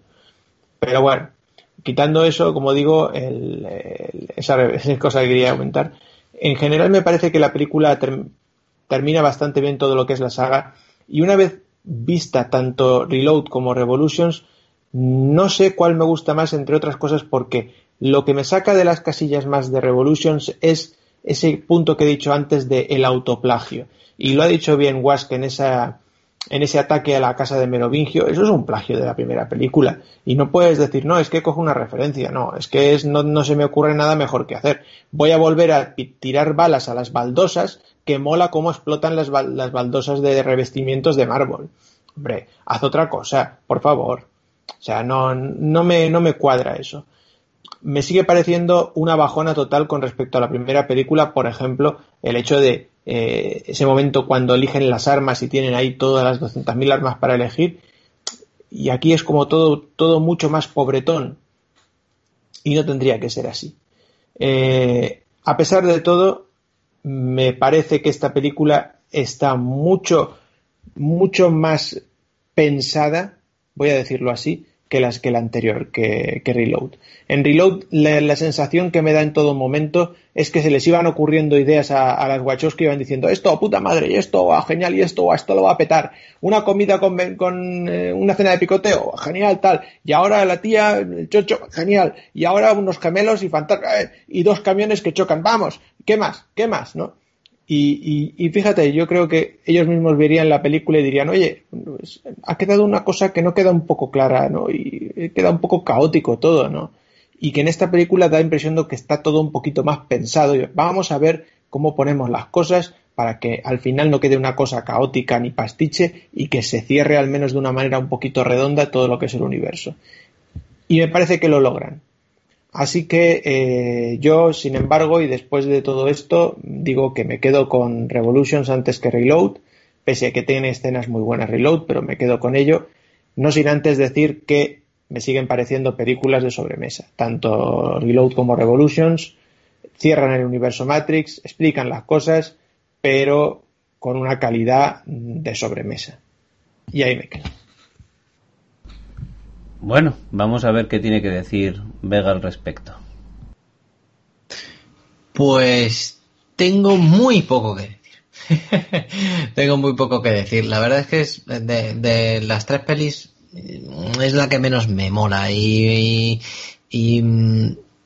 porque la anterior pues todavía le sacaba alguna cosilla con el tema de la eh, pues todo aquello que he dicho, la autopista, eh, alguna lectura y tal, pero esta es que no, es que no, es que no le pillo y que no le pillo, ¿eh?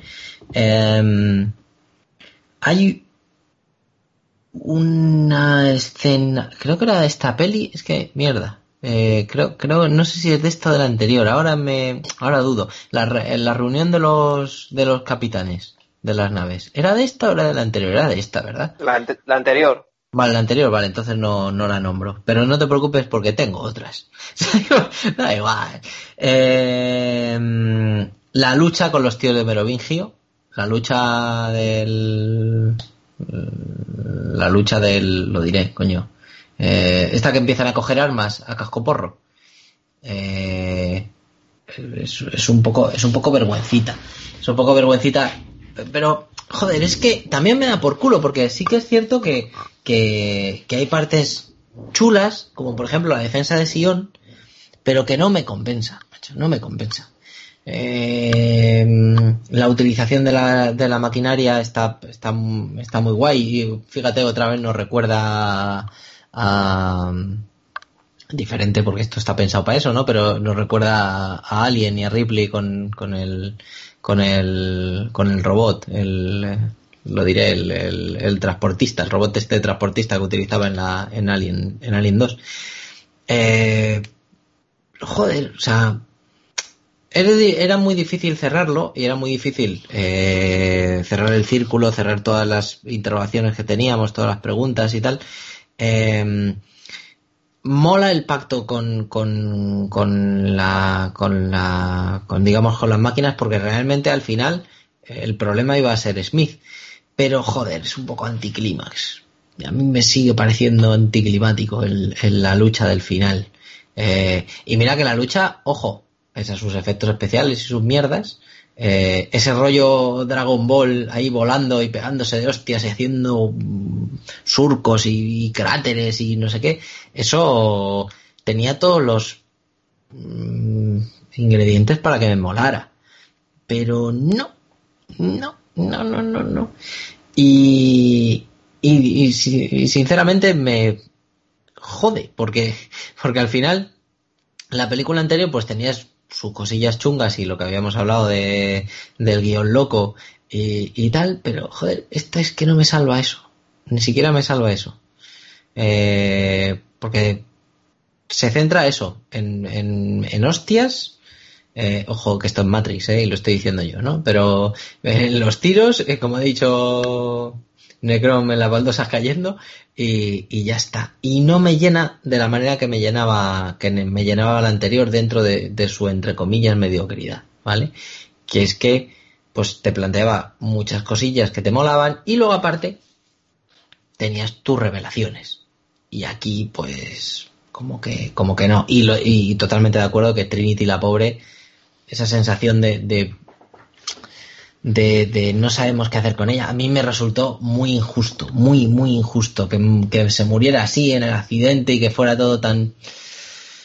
Joder, macho, ¿sabes?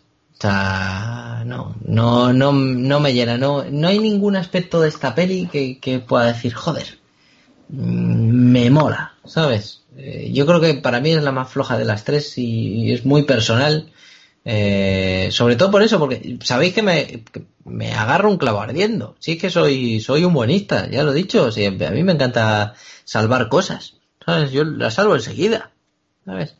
Pero, pero es que con esta no puedo, macho. No puedo, no puedo. Así que nada, pulgar hacia abajo para, para Matrix mm, Revolutions. Ya lo siento. Bueno, Wask, eh, la dirección ha decidido por cortesía darte el último turno para que mm, defiendas o comentes aquello que quieras defender o comentar. A ver, bueno, por, por, buscar un poco el punto de consenso, voy a hablar yo también de lo que no me gusta mucho de esta película, por, por, quedar bien también con vosotros. Eh, el comienzo, el comienzo no me gusta mucho en ese trasunto de limbo raro en la estación con, con la familia esta hindú. Me parece un poco pastel. Un pastel que no termino de comprar y que está más cerca de las películas posteriores de la Wachowski de, de, de las de las nubes y todo esto que de, que de lo que a mí me gusta verdaderamente de, de Matrix toda esa escena en el, en el limbo, me, no es que me sobre, pero creo que es de lo más flojo, yo creo que de toda la saga. Eh, luego también hay sus tramillas de estas que tienes que meter para rellenar un poco, sobre todo con la, con la chica esta que es la novia del nuevo capitán de la nave, del nuevo, eh, eh, cómo se dice, el capitán, sí, de la nave, el capitán es Morfeo, pero bueno, el que lo conduce. Eh, el pues de Lost, el de Lost, ¿no? El chico, el, negro de Lost, el que iba con el perro, eh, con el perro labrador y el hijo que se le pedía al hijo y daba por el culo el, personaje. Efectivamente, Link, Link, efectivamente. Pues con todo esto de sus tramillas de su novia y tal, por ahí intentando poner una bomba y tal, eh, a mí eso sí que me sobra un poquillo. Pero oye, ya te digo, todo lo demás a mí me gusta, me gusta bastante y creo que joder, es que funcionan a nivel como entretenimiento, también le pasa como a Reloaded. Yo sí las veo y sí me entretiene y me gusta la música, también cuando entra toda la, no solo el coro este del final, sino también eh, esa sensación de crepitar a la hora de entrar todos los pulpos a, a, Sion está muy bien transmitida también a través de, a través de la banda sonora, que a mí me encanta. Y, y bueno, yo creo que también el, la resolución final, esta escena en la que sale ya el oráculo hablando con el arquitecto, como que han llegado a un pacto, el oráculo representando un poco la conciencia de la humanidad, efectivamente, parece es una especie de programa, de programa que se ha revelado contra, contra su propio creador o que ha hecho o que ha funcionado de forma alternativa a su creador para, para ofrecer una solución mejor a la humanidad. A mí me gusta mucho cómo está, cómo está resuelto. Y bueno, podríamos hablar un poco también de la muerte de Trinity como un momento un poco... Eh, pero mira, a mí no me disgusta. A mí no me disgusta. Ah, y luego también hablar de que, de que es muy interesante cómo se van cómo se van forjando los contrapoderes también en esta película entre, entre Neo y Smith. Hay un momento en que Smith, a la vez que obtiene los poderes del oráculo y su visión, pues poco después Neo es cegado, se le ciega, eh, como funcionando como una especie de yin yang. Eh, lo curioso es que lo que funciona, bueno, lo que funciona a nivel físico lo hace también simbólicamente, pero a la vez que Neo pierde su visión física, pues gana la capacidad de ver más allá y, da la sensación de como que, como que lee una especie de código dentro del mundo real también, que no sé si, no, sabes, no se sabe muy bien cómo explicar eso a nivel, a nivel de nuestros parámetros actuales, pero bueno, parece que es capaz de entender también el código dentro del mundo real a la vez que, a la vez que es cegado. Y eso a nivel simbólico me interesa también mucho y me parece bastante potente. Así es que, bueno, esto es todo lo que creo que podemos exprimirle a, a la tercera entrega. Tampoco da para, para hablar tanto porque ya digo, como sobre todo lo que potencia es, la, acción, pues a nivel filosófico no es tan profunda como las primeras y no, y no puedes hablar tanto de, de, ella. No, no, yo creo que lo hemos exprimido, lo hemos exprimido bastante bien. Eh, dejadme que haga recuento final de los paralelismos del personaje de Leo. Eh, vamos a recordar Link, Antonio Resines, Bowman de 2001 Odisea en el espacio, Jesús, Jean-Claude Van Damme en Time Cop eh, y por supuesto un Jedi, elegid vosotros el que yo voy a poner Obi-Wan Kenobi porque es el que más mola, pero bueno, eh, el que vosotros queráis. Eh, sin olvidarnos tampoco a los primitivistas alemanes ni a los primitivistas franceses. Yo creo que no está mal, el mero hecho de sacar todas estas pequeñas semejanzas es la diatriba en la que estuvimos hablando al principio, ¿no? Que, bueno, siempre hay una delgada línea entre eh, copiar y, hacer algo positivo, aunar diferentes cosas para darles un nuevo tono. Eh, y luego yo incluso añadiría una más que es lo que se llama comúnmente o condescendientemente hacer un guiño. Y yo creo que existe una diferencia muy grande también entre hacer un guiño y, utilizar algo que ya está hecho y que te viene bien y te soluciona problemas. Que creo que no es el caso de esta película, pero sí creo que es una película que nos esconde que ha sido muy influida y yo creo que de todos los comentarios que hemos y habéis, habéis hecho queda bastante claro. Así que yo por mí cerramos eh, la parte eh, del programa que nos llevaba a analizar esta saga de películas y pasamos a, las recomendaciones. Eh, voy a empezar yo, si me lo permitís, eh, porque van a ser muy, muy rapiditas. Voy a comentar eh, que he visto, mm, he visto una peliculita, he visto la nueva película de Spider-Man Lejos de casa. Y voy a decir que, hombre, sin ser un peliculón, sí me parece una película suficientemente aceptable eh, para ser vista. Desde luego no entra dentro de ni de las 10 mejores em, del universo Marvel, pero sí tiene todos los elementos que debe tener y, y, bueno, como película veraniega me parece me parece aceptable con sus chascarrillos, sus cositas el personaje de Spider-Man eh, sí están invirtiendo tiempo en él, están haciéndolo evolucionar dentro de cada, de cada minuto de metraje en el que aparece, ya sea como reparto o como protagonista. Y, creo que es un personaje que ya llevan trabajando unas cuantas películas y que con un par de toquecitos más puede considerarse un peso pesado dentro de dentro del universo del universo Marvel. En muy poco y sacarle mucho más partido que el de una peli graciosa simpática que concluye y que engancha muy bien con todo lo que había pasado en el universo Marvel pero bueno que no deja de ser un, divertimento de verano. Y eh, voy a hablar de dos series una antigua que siempre había oído hablar de ella y que bueno pues no había tenido tiempo o posibilidad o alguna vez no me había acordado para acercarme a ella que es The Shield.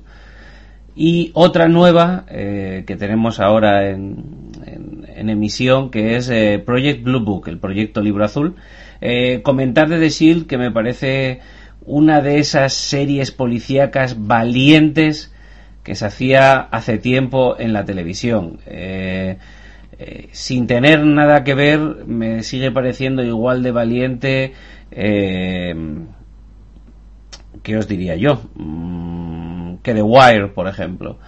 La temática, la manera de presentarla, etcétera, etcétera, es, es, es muy interesante.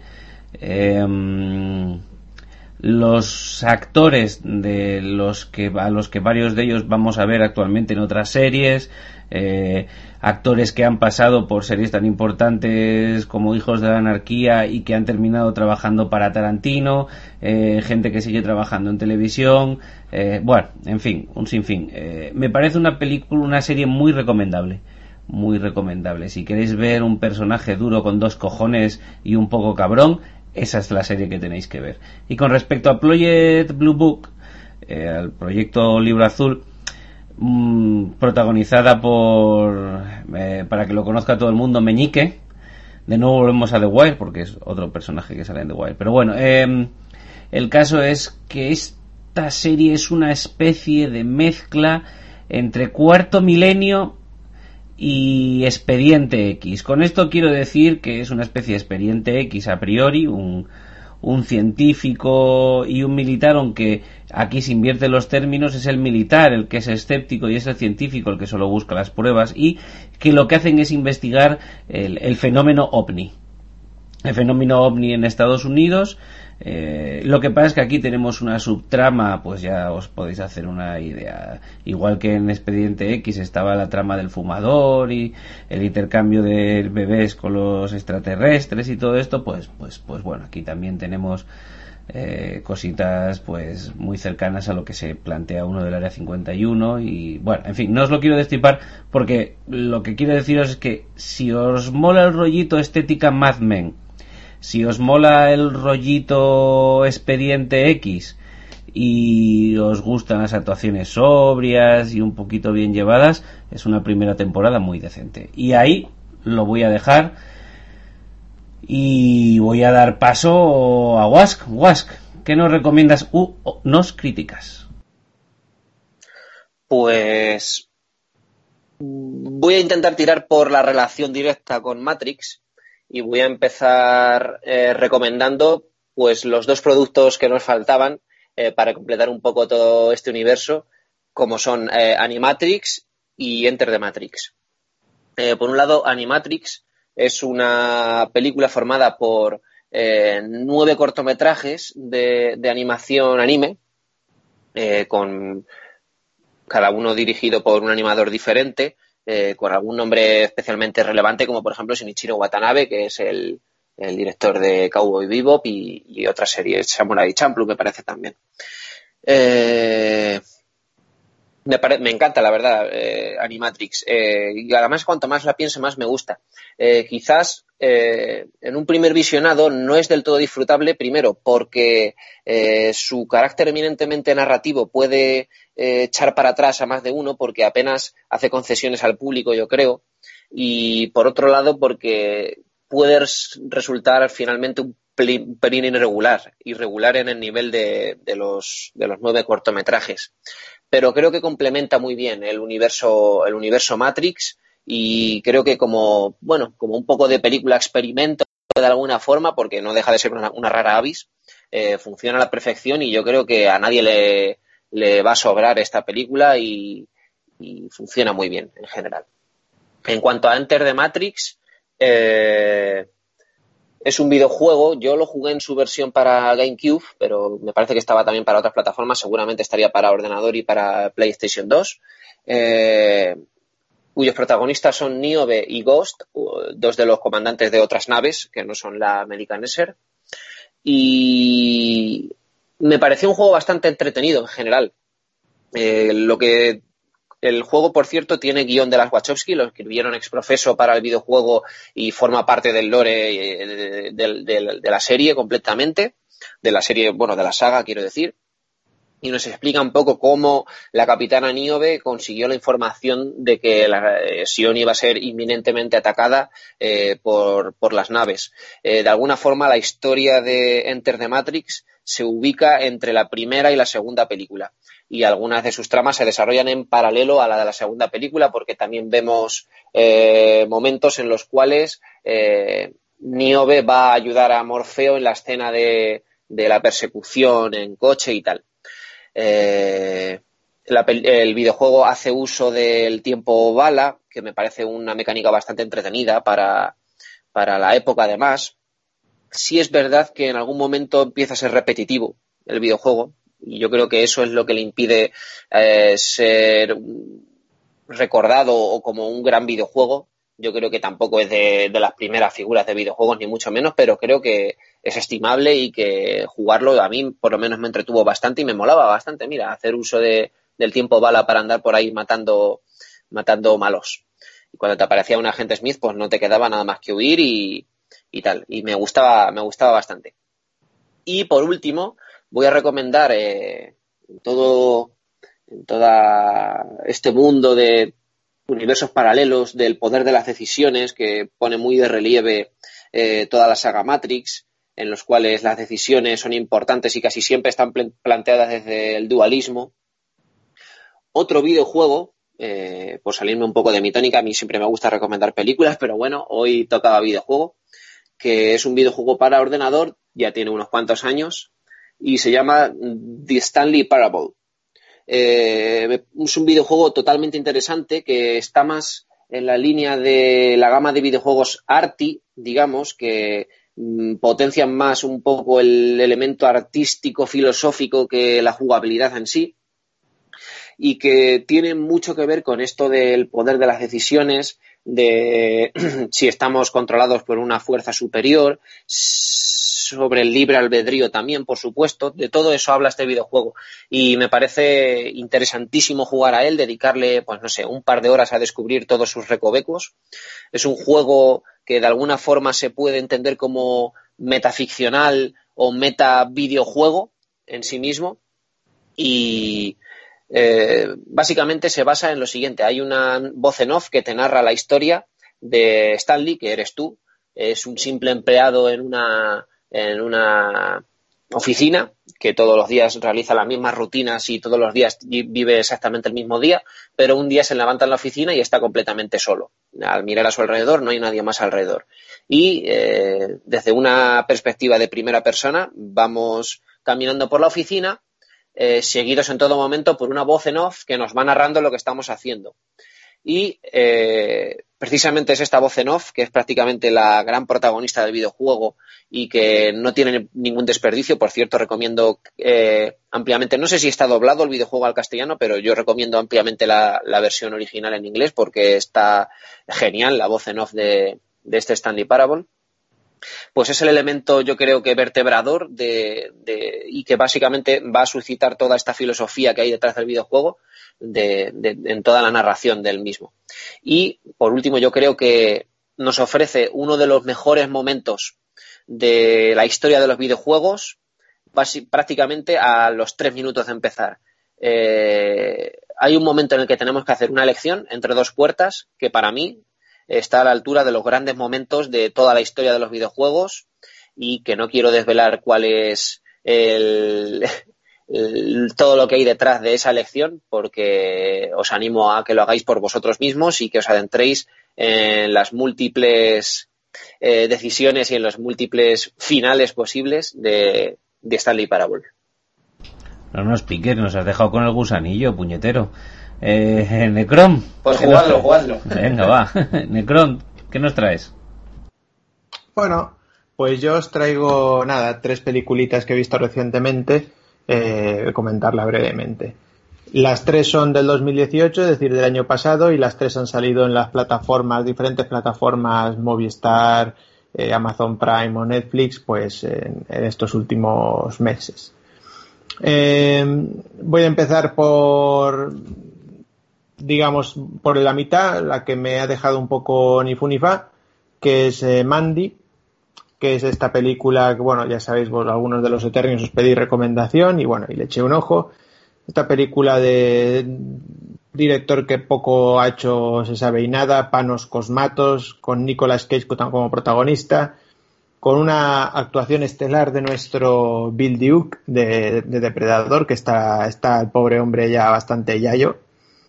Y bueno, lo que tenemos, bueno, pues una película interesante desde el punto de vista psicodélico, si os, si os ha molado un poco el rollo de Void, que no estoy diciendo yo que sea un peliculón ni mucho menos, pero si os mola ese rollo psicodélico de, mundos raros, tipo de vez en cuando parecen que vayan a salir ahí los cenobitas de, de, Hellraiser, mm, eh, drogas, LSD, sacrificios semisatánicos, sexo, mucha violencia explícita, pues puede que os interese.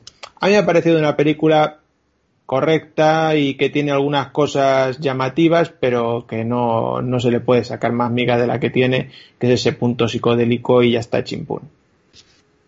Hablando ahora de una película que, que sí que me gustó bastante más, eh, se trata de El Golem, eh, una película israelí eh, hecha, hecha, en ese país y, por, y todo por directores, actores israelíes y se ve que tienen bastante conocimiento de lo que es la leyenda y la mitología y también la literatura de relativa al golem, que es mucha y además no solo israelí. Eh, tengamos en cuenta que toda, todo lo que es relativo al golem es, eh, viene por, o bien por sefarats o por askenaz, eh, los judíos de la diáspora en España, en Alemania y también en Italia. Pero ellos se ve que son conocedores porque creo que hacen una película interesante que además toca varios puntos y puede hacer un homenaje tanto a la película clásica del cine expresionista alemán de, de Wegener como incluso al relato de Gustav Meyrink eh, como incluso, como digo, la propia literatura eh, cabalística sobre el golem.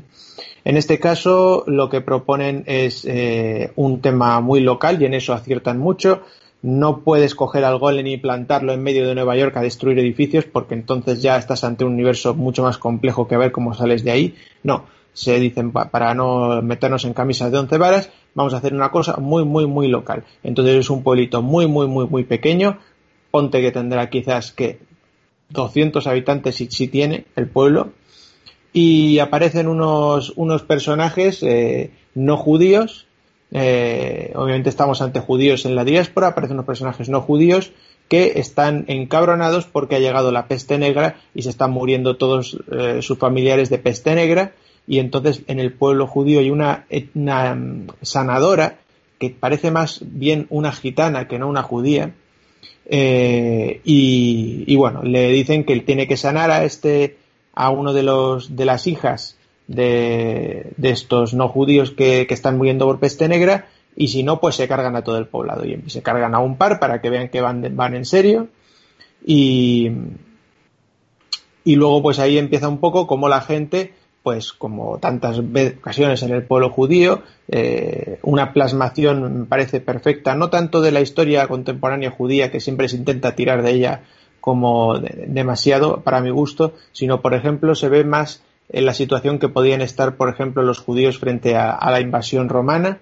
Eh, y están ahí como mm, no quiero hacer nada porque mejor quedarse sin hacer nada y esperar a ver qué pase la tormenta o vamos a enfrentarnos a esta gente, ya vale de tanto tocarnos los huevos. Ahí vemos un poco las corrientes, un poco que si es celota, que si no, que si los, los que están más dentro de la, de, la cúspide, los saduceos, los fariseos, etcétera, etcétera, hemos un poco representado todo.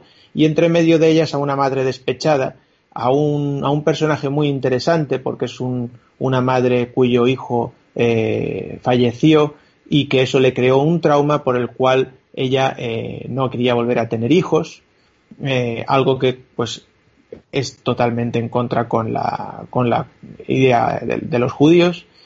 Eh, y entonces, bueno, pues en todo este mare magnum de asuntos, crea ella a un golem, una mujer que se cuela en las sinagogas, en la cábala, para descifrar los textos de los judíos que están prohibidos, por supuesto, para las mujeres.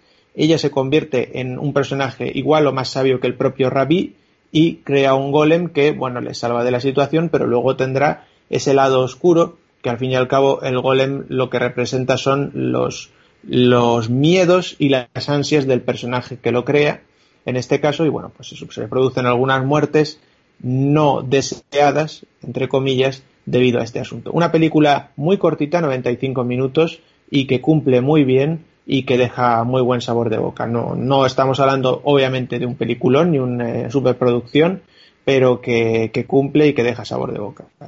Y por último, una película que aquí seguramente muchos me mataréis porque es una película que por lo que veo está gustando mucho a todo el mundo hipsteriano, gafapasta, eh, millennial moderno, etcétera, que se llama Megatime Squad. Además, una, una película que sé que si la critico igual le doy en el corazón a Jarvis por, por ser una película neozelandesa. Pero, ¿qué queréis que os diga? Yo es que eh, me pasa una cosa, que no me gustan estas películas tipo eh, Shaun of the Dead o Attack the Block, me parece uno de los más peores bodrios que se ha hecho en la historia del cine. Entonces esto es un poquito ese rollo. Que tiene su gracia, la tiene. Que, es original, lo es. Pero eh, básicamente se trata de viajes en el tiempo eh, hechos por un gañán. Es decir, si ya, ya os chocaba mucho. Por ejemplo, la película La niña que salta, la chica que salta a través del tiempo, el anime, en el cual eh, dices, pero ¿por qué teniendo la posibilidad de viajar en el tiempo viajas a ayer para comerte un helado dos veces? Pues si te parece una tontería, con esta película ya te puedes pegar un tiro, porque el, personaje viaja en el tiempo atrás para tomarse una birra consigo mismo eh, o estupideces mucho mayores y acaba montando una banda de criminales con sus yo del pasado. Bueno, es una historia, una película cómica, eh, macarrilla, eh, no, no, tiene mucho más, pero como quiero decir, tiene ese rollo muy, muy, muy en el estilo, como digo, Shaun of the Dead o Attack the Block. Si te han gustado esas pelis, te gustará Mega Time Squad. Si no te han gustado esas pelis, pues a lo mejor la ves y dices, eh, me quedo un poco así. Tiene un humor muy peculiar. Yo pensaba totalmente que era una peli inglesa, porque tiene un humor muy inglés. Entonces, si te gusta también eso, adelante. Pero a mí no me ha triunfado Mega Time Squad, así que ahí lo dejo. Bueno, bueno, interesante. A mí, dentro de lo canalla y refrescante que es la peli, a mí sí, sí me hizo gracia. Ahora, hombre, no es ninguna obra de arte, eso está clarísimo. Ahí estoy contigo. Big Vega, terminamos contigo. Bueno, pues me ha costado porque no te creas tú que llevo, llevo unas semanas muy productivas. Pero bueno, no veo más que gilipolleces, así que, y cosas repetidas. Así que mm, me he metido me he metido un poquito, he buceado un poquito en, en, pues esos slasher maravillosos adolescentes que me gustan a mí, que no se toman en serio a sí mismos, ni, ni, ni nada, y que están producidos por sci-fi. Eh, así que, oye, ¿qué pasa? Tampoco, tampoco todo va a ser siempre eh, pues eso, gafapastes, gafapasteces del oeste, como me dices tú, ni nada por el estilo, ¿sabes? Eh, la película es de, de 2018 y, y, se llama Killer High. Eh, aquí creo que se ha traducido como secundaria mortal o algo así. Eh, aún se han, partido la cabeza. El caso es que es una película para el verano, o sea, esta es una película para esta época, fresqui, eh, digamos, bueno, a ver, la resumo así rápido, que esto es bastante fácil. Eh, la, la, protagonista es Sabrina. Sabrina es la típica que fue, pues, una, em, eh, la, la, presidenta del club de no sé qué, la presidenta del club de no sé cuánto, siempre estaba en todo, era súper popular, Miss perfecta y eh, además pues la, la, la, reina del baile y todo esto, ¿no? Y resulta que planean una, planea una, una reunión eh, después de cuando se cumplen los 10 años de, de, su, de su graduación, ¿no? Y, bueno, invita a, to, a. El caso es que esto se hace en un, en un pueblo que se llama Wallingham. Eh, resulta que no encuentran sitio donde hacerlo y lo hacen en el antiguo instituto. El antiguo instituto que está abandonado del todo, ¿no? Eh, y resulta que en el antiguo instituto lo que pasa es que hay una, eh, un, digamos, un disfraz de, mascota, que es una especie de no sé cómo llaman, no, sé cómo lo llaman en, inglés, es, es, una variante de un jabalí, vamos, una variante africana de un jabalí. Em, que resulta que, que, el traje está, pues, hechizado, vete tú a saber. El caso es que mm, al principio de la peli un tío se lo pone y, y se convierte en una mascota asesina, que es un jabalí. Sí, sí, esto es así, enorme, un jabalí enorme. Entonces, ¿qué es lo que pasa? Que cuando esta gente va allí a celebrar la, la pues se presenta el jabalí y pasan cosas. A ver, esto es muy tonto, es, es un slasher, ya os digo, un slasher adolescente de estos que no se toman en serio a sí mismos y que hacen coñas y muchas referencias a otras pelis y otras... Y, y gore, muy gore. Hay unas escenas muy chulas de, de cuando el jabalí se, se carga a alguien eh, en cámara lenta haciendo un 360, ¿sabes? Así con sangre salpicando y tal. Está muy chulo. A mí, la verdad es que es una película que, que, que, me pareció súper entretenida. Eh, eso sí, no os puedo decir ninguna plataforma donde esté, porque no la he encontrado en ninguna plataforma. Eh, así que vais a tener que acudir a la ilegalidad. Y tampoco os he dicho a nadie del cast que merezca la pena ser dicho, ser nombrado, porque no conozco a nadie. porque básicamente es una de estas películas de aquí te pillo, aquí te mato que me gustan a mí. Entonces, bueno, eh, acordaos, Secundaria Mortal, Killer High y, nada, no esperéis cosas. Esto es para muy cafeteros del de, slasher adolescente paranormal. 4,9 en IMDb. Quedéis avisados. Y en casi todos los sitios de internet eh, no muy legales. No os va a costar mucho tampoco. En fin.